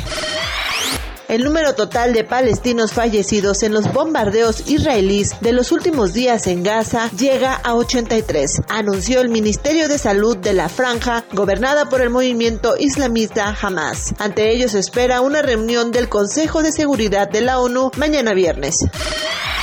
Ali Motahari y Mahmoud Sadehi, dos exdiputados iraníes críticos del poder, presentaron su candidatura a la presidencia de junio. Todas las postulaciones en Irán deben recibir la aceptación del Consejo de los Guardianes de la Revolución, órgano no electo y que ya en 2020 había invalidado las candidaturas de ambos para renovar sus mandatos legislativos. El presidente salvadoreño Nayib Bukele reiteró que las destituciones por el Parlamento de jueces y del fiscal general son irreversibles, rechazando el llamado a restituirlos en sus puestos que hizo el enviado especial de Washington, Ricardo Zúñiga, en visita en el país centroamericano. El gobierno estadounidense continuará procesando la petición de asilo de migrantes y albergará el menor tiempo posible a niños no acompañados en instalaciones de migración, aseguró el secretario de Seguridad Nacional Alejandro Mayorkas. Porque tu opinión es importante, síguenos en nuestras redes sociales, en Facebook como Prisma RU y en Twitter como arroba PrismaRU. Bien, pues continuamos, son las 2 de la tarde con 22 minutos y nos vamos a ir a nuestra siguiente charla. Como les habían dicho desde el inicio de esta emisión, platicaríamos sobre esta invitación que nos van a hacer desde el Museo del Chopo eh, a este mm, pues proyecto que se llama Desobediente y habíamos dicho que si a ustedes les gustaba el underground y conocer proyectos que pues han surgido desde hace muchos años y dónde encontrarlos todos, cómo poder conocer más de ellos, pues Desobediente es el lugar idóneo porque pues esto que lanza el Museo del Chopo es un repositorio digital que busca documentar su acervo, cuántas cosas han pasado por este museo, cuántas expresiones y proyectos y demás que ha pues dado espacio a disidencias culturales y políticas de cada generación. Y, esto pues tenemos referencia que es desde 1995 que se tiene toda esta eh, este acervo documental gráfico eh, constituido por una producción cultural de colectivos, es importante todas esas expresiones, y bueno, pues proyectos de la escena no oficial, el llamado underground e independiente en México. Así que ya tengo en la línea telefónica, agradezco mucho, nos tome esta llamada, a Carlos Gasca Posadas, que es responsable de este archivo. ¿Qué tal, Carlos? ¿Cómo estás? Bienvenido, muy buenas tardes. Hola, muchas gracias, muchas gracias por el, invitación. Pues cuéntanos acerca de eh, este proyecto de Desobediente, que nos esté escuchando, dónde puede conocer, qué puede conocer sobre todo a través de este repositorio. Como bien, eh, es un archivo digital en el que justo se pueden consultar todos estos proyectos y colectivos que han pasado por el museo desde su fundación hasta época reciente. Entonces, es una página de internet que se puede acceder desde cualquier lugar con una conexión, cualquier dispositivo. Eh, está disponible en archivo desobediente.chopo.unam.mx y pues ahí van a poder encontrar material disponible, material de corte documental, de registro fotográfico, carteles que fueron la manera en que se invitaba a la gente para que asistieran a los eventos y también colecciones particulares que están vinculadas justo al underground, espacios de fiesta como el Look o el 9 en los 80 y 90 de la ciudad y también un... Sí, Carlos. Carlos, como, como que perdimos la señal, te dejamos de escuchar. Ah, nos, nos decías de algunos, de algunos lugares, eh, hay, digamos, eh, documentación de aquellos lugares, también sitios donde la gente acudía, decías el Look, el 9. Eh, tenemos la colección de, eh, de Mongo, que es un artista gráfico, diseñador, que estuvo muy metido en la escena del rock en los 80 y de London Town y de espacios 9, que estaba en la colonia Juárez. Entonces él me recopiló sus diseños y nos los facilitó y ahora están disponibles para que se puedan consultar eh, muy bien. Bueno, ahí de, pronto como que te, perdemos, pero eh, se pueden consultar a través de su página. Podemos encontrar este repositorio digital, este acervo documental. Sí, está disponible, tiene una página particular que es la archivos.unam.mx y también eh, a través de la página del Museo del Chopo. Muy bien. Ahora, ¿qué, qué, háblanos un poco más de estos materiales. Ya nos decías de algunos, pero ¿qué, ¿qué, es lo que puede encontrar? ¿Desde qué año? No sé si dije correcto este año, de 1995 hasta la fecha. ¿Y qué otros materiales puede encontrar la gente? Sí, en realidad es previo porque es, digamos, va acompañado de la mano de, de, la historia del museo y el museo se funda en 1975. Entonces, a partir de ese momento, eh, incluso hay algunos materiales previos que eh, tienen que ver con la historia del edificio, que pues es mucho, mucho antes. Eh, pero básicamente es a partir de la fundación del museo hasta épocas recientes, con eh, este añadido de estas colecciones, que si bien no son producto de las actividades del museo, sí son de gente, proyectos y colectivos que estuvieron vinculados y que han estado ahí rondando el museo, como por ejemplo el Tianguis Cultural del Chopo, que como se sabe empezó dentro del museo y ya luego tomó su propio camino. pero Carlos Alvarado, eh, que fue uno de los cofundadores del Tianguis, mm, guardó sus documentos y ahora también nos lo facilitó y está, eh, digamos que se han vuelto a encontrar el proyecto de Tianguis que empezó en el museo, eh, ahora va de vuelta y se puede se puede revisar también ahora. Muy bien, sí, este dato que mencionas eh, interesante, quizás quienes nos estén escuchando, pues fueron al principio a este Tianguis Cultural del Chopo, ahí a las afueras del Museo Universitario del Chopo, ya posteriormente se cambió de sitio, ahora pues está en, otro lugar, pero eh, pues fue, es parte también de esa historia y que justamente cuando hablamos del underground pues nos, nos viene a la mente también este, este tianguis cultural del Chopo, por ejemplo, donde pues se podía eh, se puede aún, aunque ha cambiado ya en varios sentidos, pero que se puede, se puede encontrar música que pues no encontrabas en ningún otro lugar más que en ese lugar. Había intercambio de música, intercambio de, discos y demás. Y entonces, bueno, pues poco a poco fue, fue creciendo. Esta es una de las manifestaciones pues muy importantes eh, de algunas generaciones, sobre todo las que crecieron, las que vieron nacer este, este tianguis cultural, pero también nos hablabas de otros sitios y ya digamos posteriores a, este al nacimiento de este tianguis, algunos eh, sitios donde pues se dieron a conocer muchos grupos que ya después saltaron a la fama, pero que se podía escuchar, por ejemplo, bandas que no eran no eran tan famosas y que eran lugares así llamados como tipo underground. ¿Qué podemos encontrar de estos lugares en, Desobediente? Eh, les hablo, por ejemplo, del Bar El 9, que es un referente de, de la fiesta de la ciudad en los 80. Eh, entonces, el material que tenemos vinculado a eso es todo el material promocional de carteles, volantes, eh, que se diseñaron por, Mongo y que donde pues eh, se plasma su, su estilo muy particular de trabajo, que hacía intervención a las imágenes con una mezcla como entre collage y caligrafía eh, y bueno, pues están ahí registrados pues todos estos eh, grupos que empezaban eh, de rock, pero no solo de rock, ¿no? era un espacio más bien como multidisciplinario, que era muy abierto, muy, muy experimental. entonces, esa, ese momento, como esa efervescencia de, de esa búsqueda y esa libertad está, está plasmada en, en el material gráfico y, y pues también lo tenemos disponible.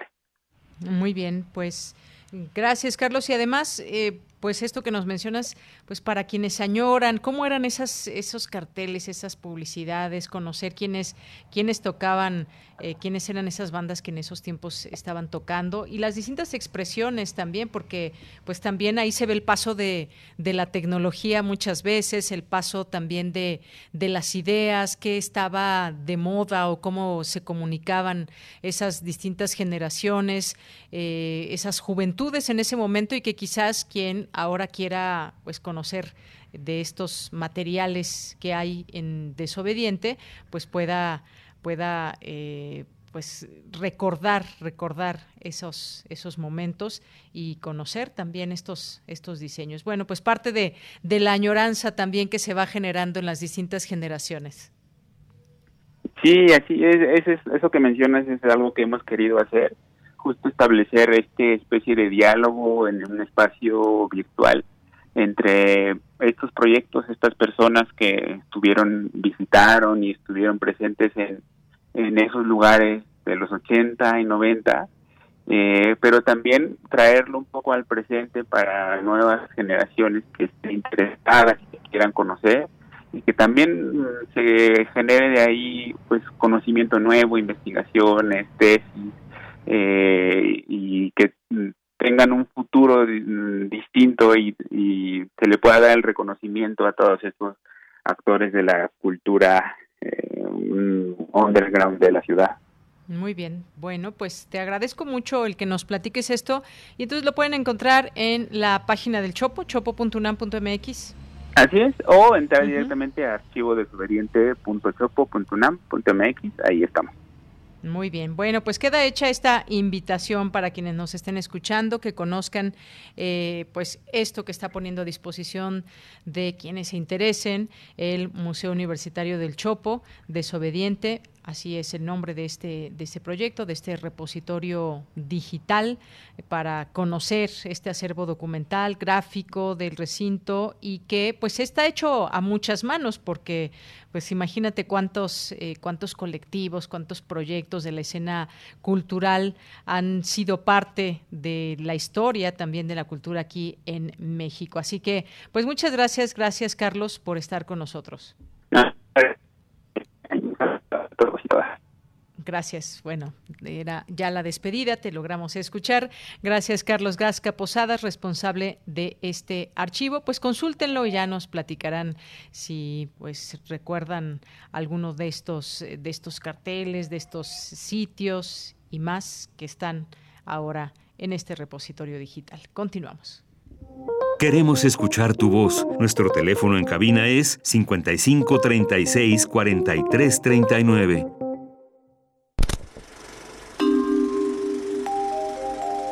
Cine Maedro.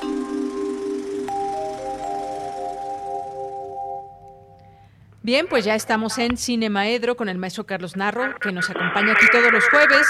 ¿Qué tal, Carlos? ¿Cómo estás? Buenas tardes. Buenas tardes, ¿cómo estás? Bien, te escucho como en otra dimensión, como en un eco extraño. Sí, es que el radio no se quería apagar. Estaba yo estábamos apretándole el botoncito para apagarlo. El regreso. Y entonces este no se quería apagar, ya se apagó. Ya, ya, ya, ya te escucho, ya te escucho muy bien. Sí, lo otro era viciar el sonido de una manera rarísima. Me, hiciste entrar a otra dimensión en el sonido, pero ya estamos aquí. Adelante, Carlos. ¿Cómo has estado? Saludos a, todo tu equipo eh, y saludos a el auditorio de, de, este de Radio Universidad, al auditorio de Prisma que nos acompaña eh, semanalmente. Bueno, a ti diariamente, a mí una vez a la semana. Y como siempre, con mucho gusto, ¿no?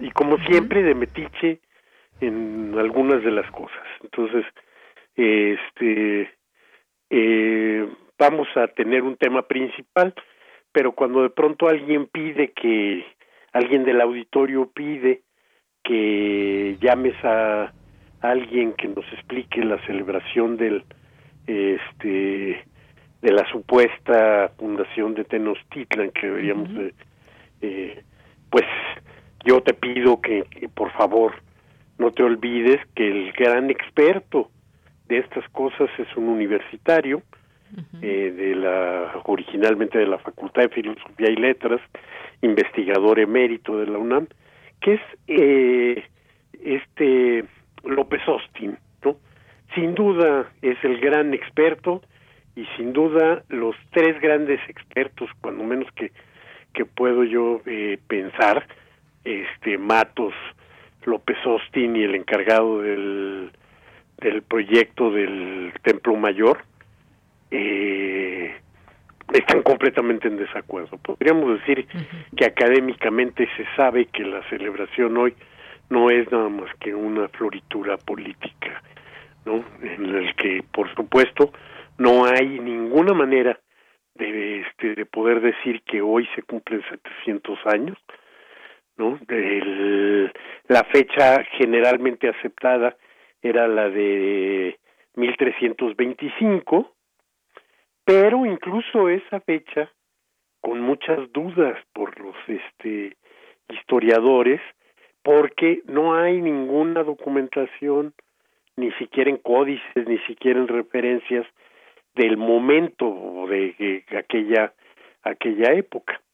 Entonces las este las, las primeras referencias vienen dos siglos después y esas referencias eh, nos dan cuando menos seis fechas distintas, pero la más temprana, 1325, hasta la de 1366.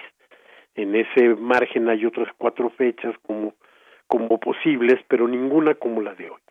Y eso me hizo recordar eh, un pasaje de mi No, ni siquiera había yo nacido, pues, ¿no?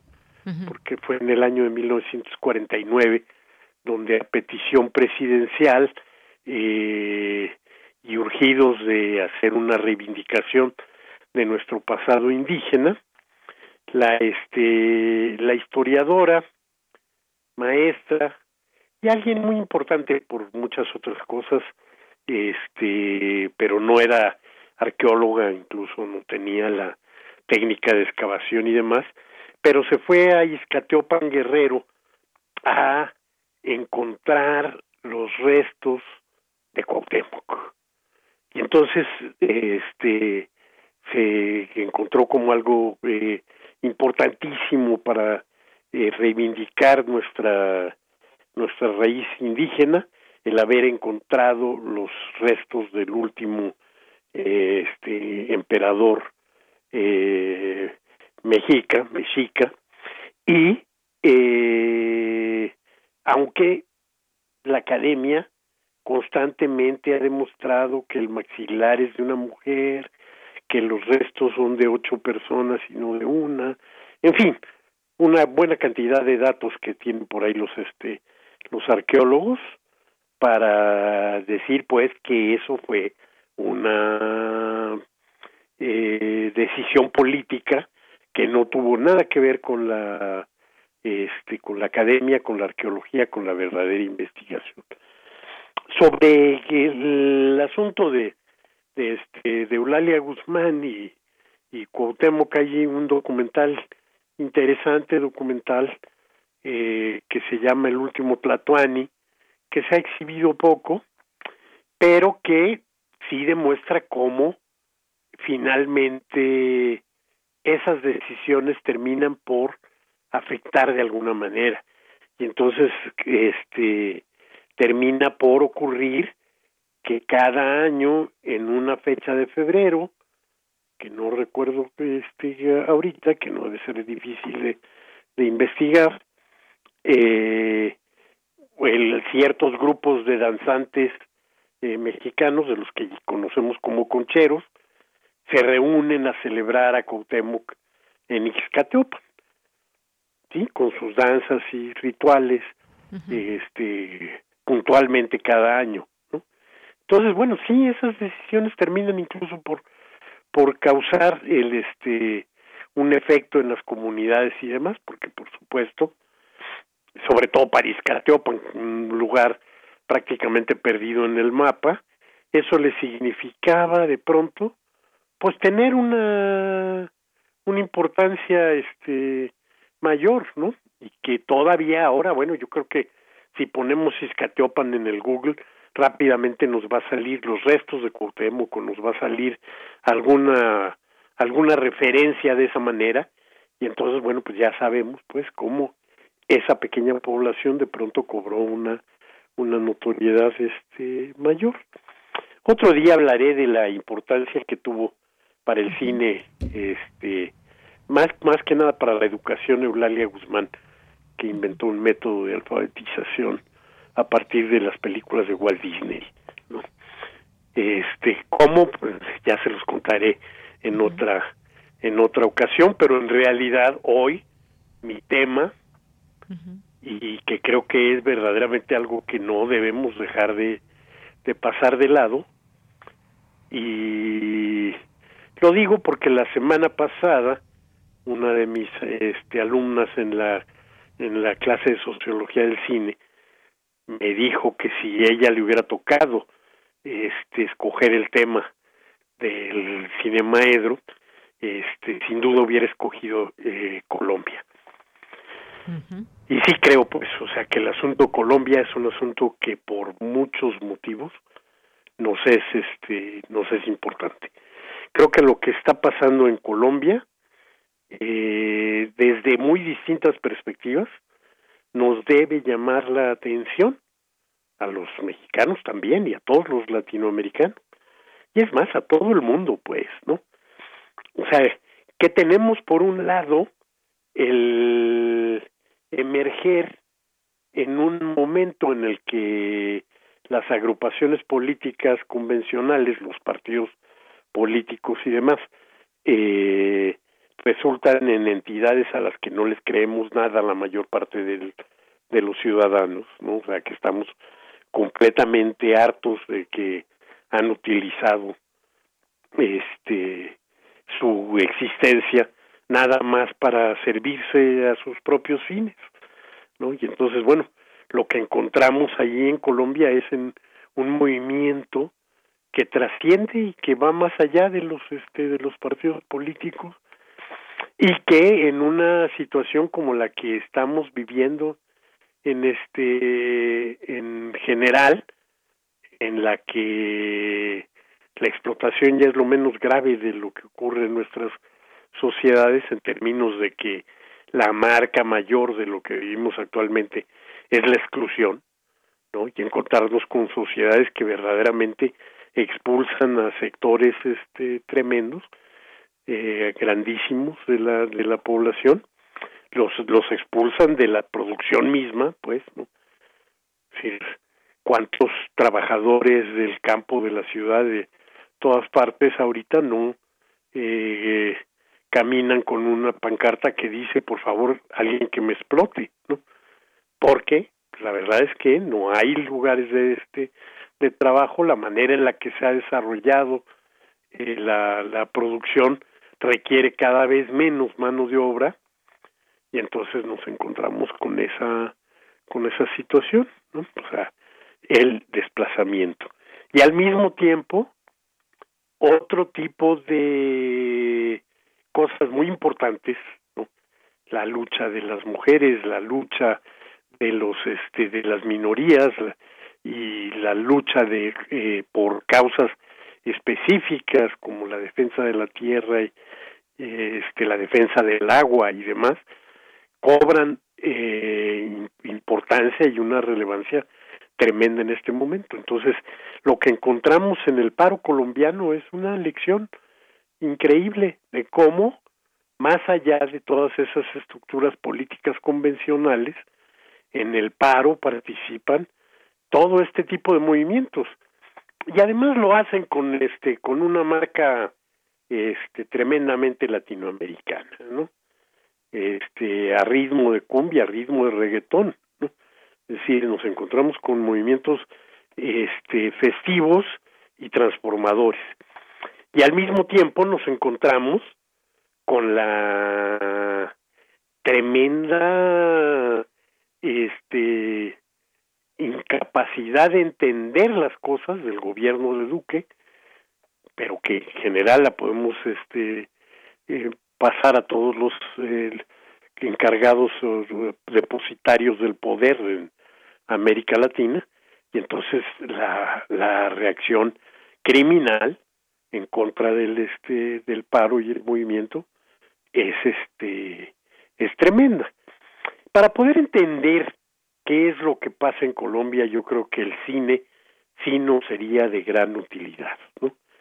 Aunque en Colombia no se ha logrado ni siquiera ahorita eh, construir una verdadera industria cinematográfica sí, la verdad es que sí hay una historia, sí hay una historia del cine y hay una historia del cine por demás interesante, sí, con cosas verdaderamente importantes, por ejemplo, en el en el momento que se hablaba del nuevo cine latinoamericano, en Colombia había varios este eh, cineastas que se que se inscribieron en en esta corriente y entonces bueno sus películas circulaban llegaban al festival de cine de La Habana circulaban a través de la este distribuidora tricontinental por todos lados y las conocimos.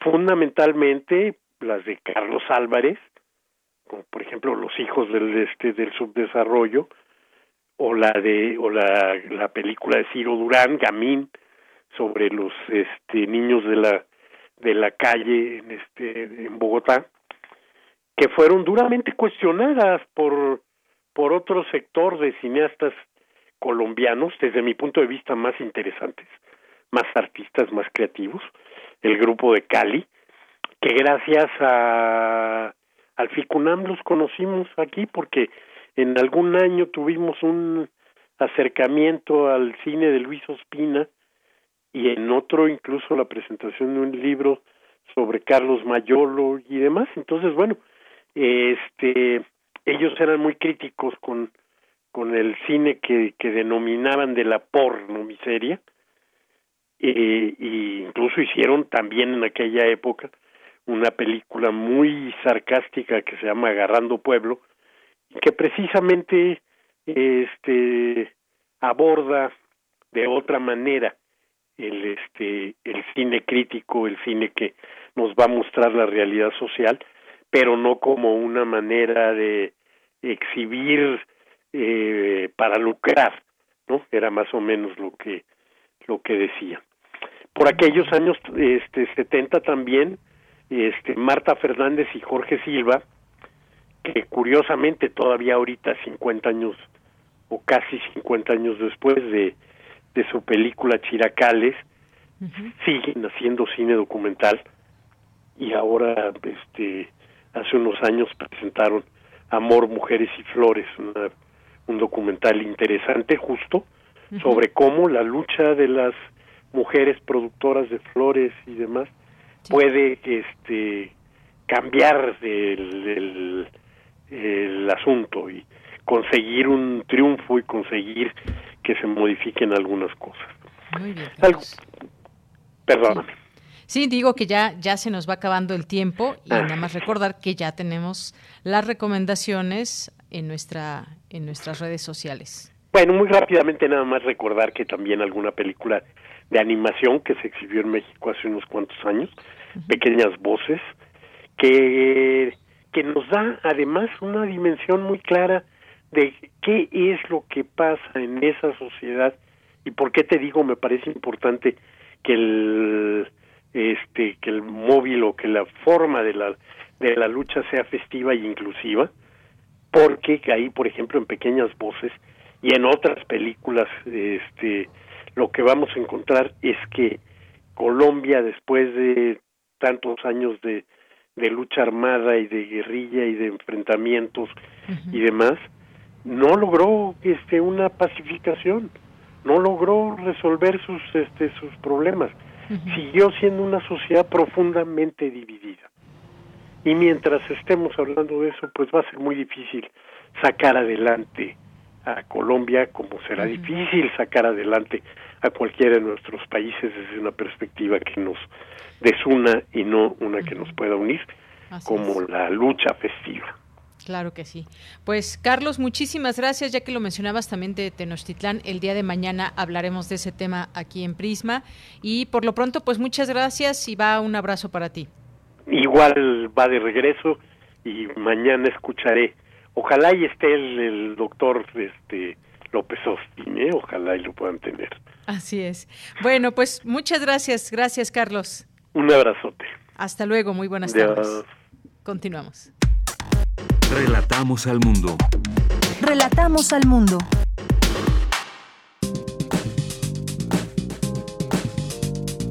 Cultura RU.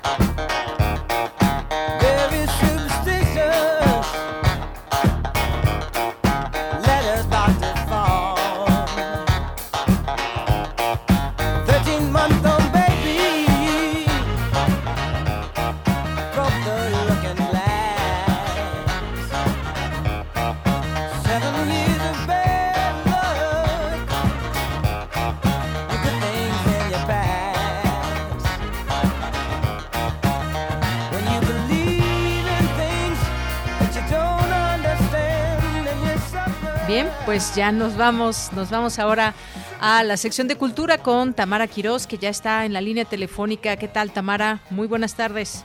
Deyanira, muy buenas tardes, un gusto saludarte y por supuesto saludar al auditorio de Prisma RU, que esta tarde sigue nuestra transmisión a través del 96.1 de frecuencia modulada y también en internet. ¿Qué tal el viaje en el tiempo a través de la música? Se vale también bailar y disfrutar. Estamos escuchando Superstation en voz de Stevie Wonder, cantautor y activista, uno de los más exitosos y reconocidos artistas con más de 100 millones de discos vendidos. Lo recordamos porque nació un 13 de mayo, pero de 1950. Escuchamos un fragmento más de Superstation en, del disco Talking Book.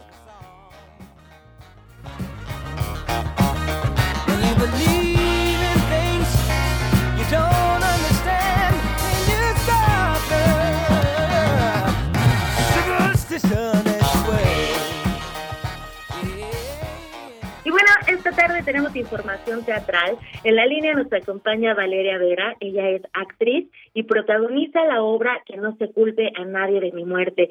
Valeria Vera, bienvenida a este espacio radiofónico. ¿Cómo estás? ¿Cómo estás, Samana? Muy bien, muy emocionada de ya llegar a, a Teatrix con el monólogo, de formar parte de este festival de monólogos y pues de mantenerle el, el teatro vivo, que la verdad es que lo vimos, lo vimos cerca, pero, pero nunca morirá el arte, qué maravilla. Exactamente, también me da mucha emoción saludarte. Oye, que no se culpa nadie de mi muerte, pues es un monólogo poderoso que te hace reír, pero que también es, es de esos que te apachurra el corazón. Para la gente que hoy nos escucha, platícanos de qué va la puesta en escena. Mira, que no se culpa nadie de mi muerte es un monólogo de Humberto Robles, que es un dramaturgo maravilloso que si no me equivoco, es el dramaturgo más montado en distintos idiomas alrededor del mundo. Entonces, y mexicano, entonces así que qué orgullo. Es un cabaretero de hueso colorado con el cual ya tuve la oportunidad de hacer ni princesas ni esclavas y divorciadas. Y que no se culpen de mi muerte, eh, pues es la vida de una mujer que está viviendo sus últimos momentos de vida y está esperando una llamada. La llamada de su novio. En este proceso esquizoide, eh, recorre a todos sus íconos familiares, que yo los llamo que son los símbolos de la sociedad, ¿no? Que trata a la familia, que trata al heteropatriarcado, que trata la violencia, que trata la falta de amor propio, que trata la falta de autoconocimiento, todo eso tratado con comedia, todo eso tratado con el humor característico de un cabaret mexicano, eh, pues te llevas un montón de cosas que pensar, visibiliza muy bien el suicidio visibiliza muy bien la violencia de género, visibiliza muy bien esto que te hablo de la falta del amor propio, que para mí es tan importante que las personas que estén atravesando por un proceso tan, pues, tan doloroso como puede ser no quererse, pidan ayuda, ¿no? Para que no lleguen a una resolución como puede ser el suicidio. Esto suena muy dramático, pero en realidad como los personajes que, que, que me toca representar alrededor de ella, que soy yo desde un personaje pues realista, el que lleva como la naturalidad, pero alrededor está su mamá, su abuela, su hermana, una monja y Eliogábalo, que es el novio. Todos ellos están abordados desde la farsa. Entonces, todas las personas que lo han visto me dicen, ya vi a mi mamá, ya vi a mi tía, ya vi a mi hermana, ya vi a mi esa, claro, no llevados hasta ese lugar tan cruel, pero la dirección de Andrés Tena es hermosísima, el arte es hermosísimo. Eh, esta fusión con teatro fue muy lindo porque es una maravillosa manera de hacer el híbrido, que es llevarte un monólogo a un lenguaje televisivo, a tres cámaras, con un montón de encuadres que te van a hacer ver al actor desde muy cerquita, cosa que el teatro a veces no nos permitía si te tocaba muy lejos, ¿no? Entonces, estamos contentos, estamos dispuestos, estamos viviendo una, creo que un cambio en la humanidad que es llevar el teatro a tu casa, a lugares a los que nunca pudo llegar y a la hora que a lo mejor no imaginaste, ¿no? En octubre presentaste justo este monólogo en este formato híbrido que comentas.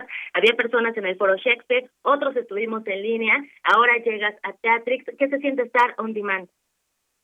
Pues eh, siento mucha emoción, la verdad es que me siento como parte de un movimiento de artistas que quieren sobrevivir. sí, claro. y que quieren mantener el teatro vivo, eh, que no se culpen de mi muerte, ha sido un amuleto en mi carrera porque también tuve la oportunidad de llevarlo a Nueva York y, y estar representando a México en un festival de monólogos allá y pues también actuar en Broadway representando a México, pues imagínate, ¿no? Es una es algo que guardaré en mi corazón con que no se culpe, pero hoy vuelve a pasar lo mismo, porque personas que están en cualquier lugar del mundo me pueden ver y pueden ver el trabajo de mexicanos, porque aparte este es un producto 100% mexicano. Eso, y, y eso está bellísimo. Por supuesto, y además eh, ver esta construcción de un universo que tal vez no nos sea ajeno, ¿no? Hay eh, estos estereotipos que mencionas impuestos por, para y desde las mujeres incluso, estereotipos de género, expectativas que, crean esta presión absurda a veces, ¿no? Que lleva a problemas de ansiedad, de depresión, incluso del, del suicidio, pero como bien lo, lo mencionas, no es triste, más bien es una tragicomedia, nos vamos a divertir, vamos a reflexionar, incluso vamos a hacer catarsis. Valeria, para la gente que nos escucha y que quiera verte interpretar estos cinco personajes, ella, la mamá, la abuela, la hermana, el novio y, e incluso la monja, ¿cómo le podemos hacer? Eh, pues nada, comprando su boleto, cuesta 99 pesos para ver una sola obra. Yo estoy del 20 al 25 de mayo en este festival de monólogos. Vamos por semana, entonces pueden verme a mí esa semana o si están suscritos, compran su membresía mensual y pueden ver todo el contenido que tiene eh, que tiene Teatrix. Eh, les dejo mis redes sociales donde voy a estar compartiendo mucho alrededor del monólogo, eh, que es arroba valerosa con z arroba valerosa vera. Y también peloteo mucho y hablo mucho con las personas que, que alcanzan a ver este tipo de material que hacemos porque me interesa mucho saber cómo lo viven, cómo lo sintieron y me encanta estar en contacto con la gente vía mis redes sociales. Entonces, este, pues todo es vía Teatrix eh, agradecer infinitamente este espacio porque gracias a ustedes estamos vivos, llegamos a la gente que hoy, ahorita nos esté escuchando, les mando un beso enorme, todavía quédense en casa, todavía guarden, pónganse su cubreboca, estamos ya de salida y disfruten el teatro que les estamos llevando hasta su casa con un buen chupito, con un buen té, eh, tienen también chance de que la familia se reúna viendo teatro, cosa que a mí me tiene enamorada porque pues antes tenías que pagar cinco boletos, ahora tienes que pagar uno y sentar a tu familia frente a una televisión, poner atención, abrir tu corazón, tu mente y gozar del teatro que hacemos con tanto amor. Eso, Valeria, pues muchísimas gracias por acompañarnos. Al contrario, los agradecimos, somos, los agradecidos somos nosotros, porque además estoy segura que la van a pasar muy bien. Tuve la oportunidad de verla, te, te comento en octubre. Entonces, eh, sí es una obra que te hace reflexionar y que justo puedes ver en cualquier latitud, a cualquier hora. Tenemos una cita, entonces, en Teatrix. Valeria Vera, muchísimas gracias por acompañarnos. Gracias a ti, Tamara, y gracias por consumir teatro. Te mando un abrazo enorme. Un abrazote también para ti, que estés muy bien. Bye. Hasta luego. Y bueno, Deyanira, con esto llegamos al final del programa. Les deseo que tengan un excelente, excelente fin de semana. Yo regreso el próximo lunes. Gracias, gracias Tamara, muy buenas tardes. Y ya son las 3 de la tarde, con esto nos despedimos. A nombre de todo el equipo, soy Deyanira Morán. Hasta mañana, buenas tardes y buen provecho.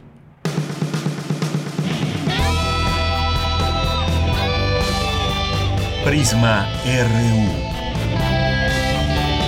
Relatamos al mundo.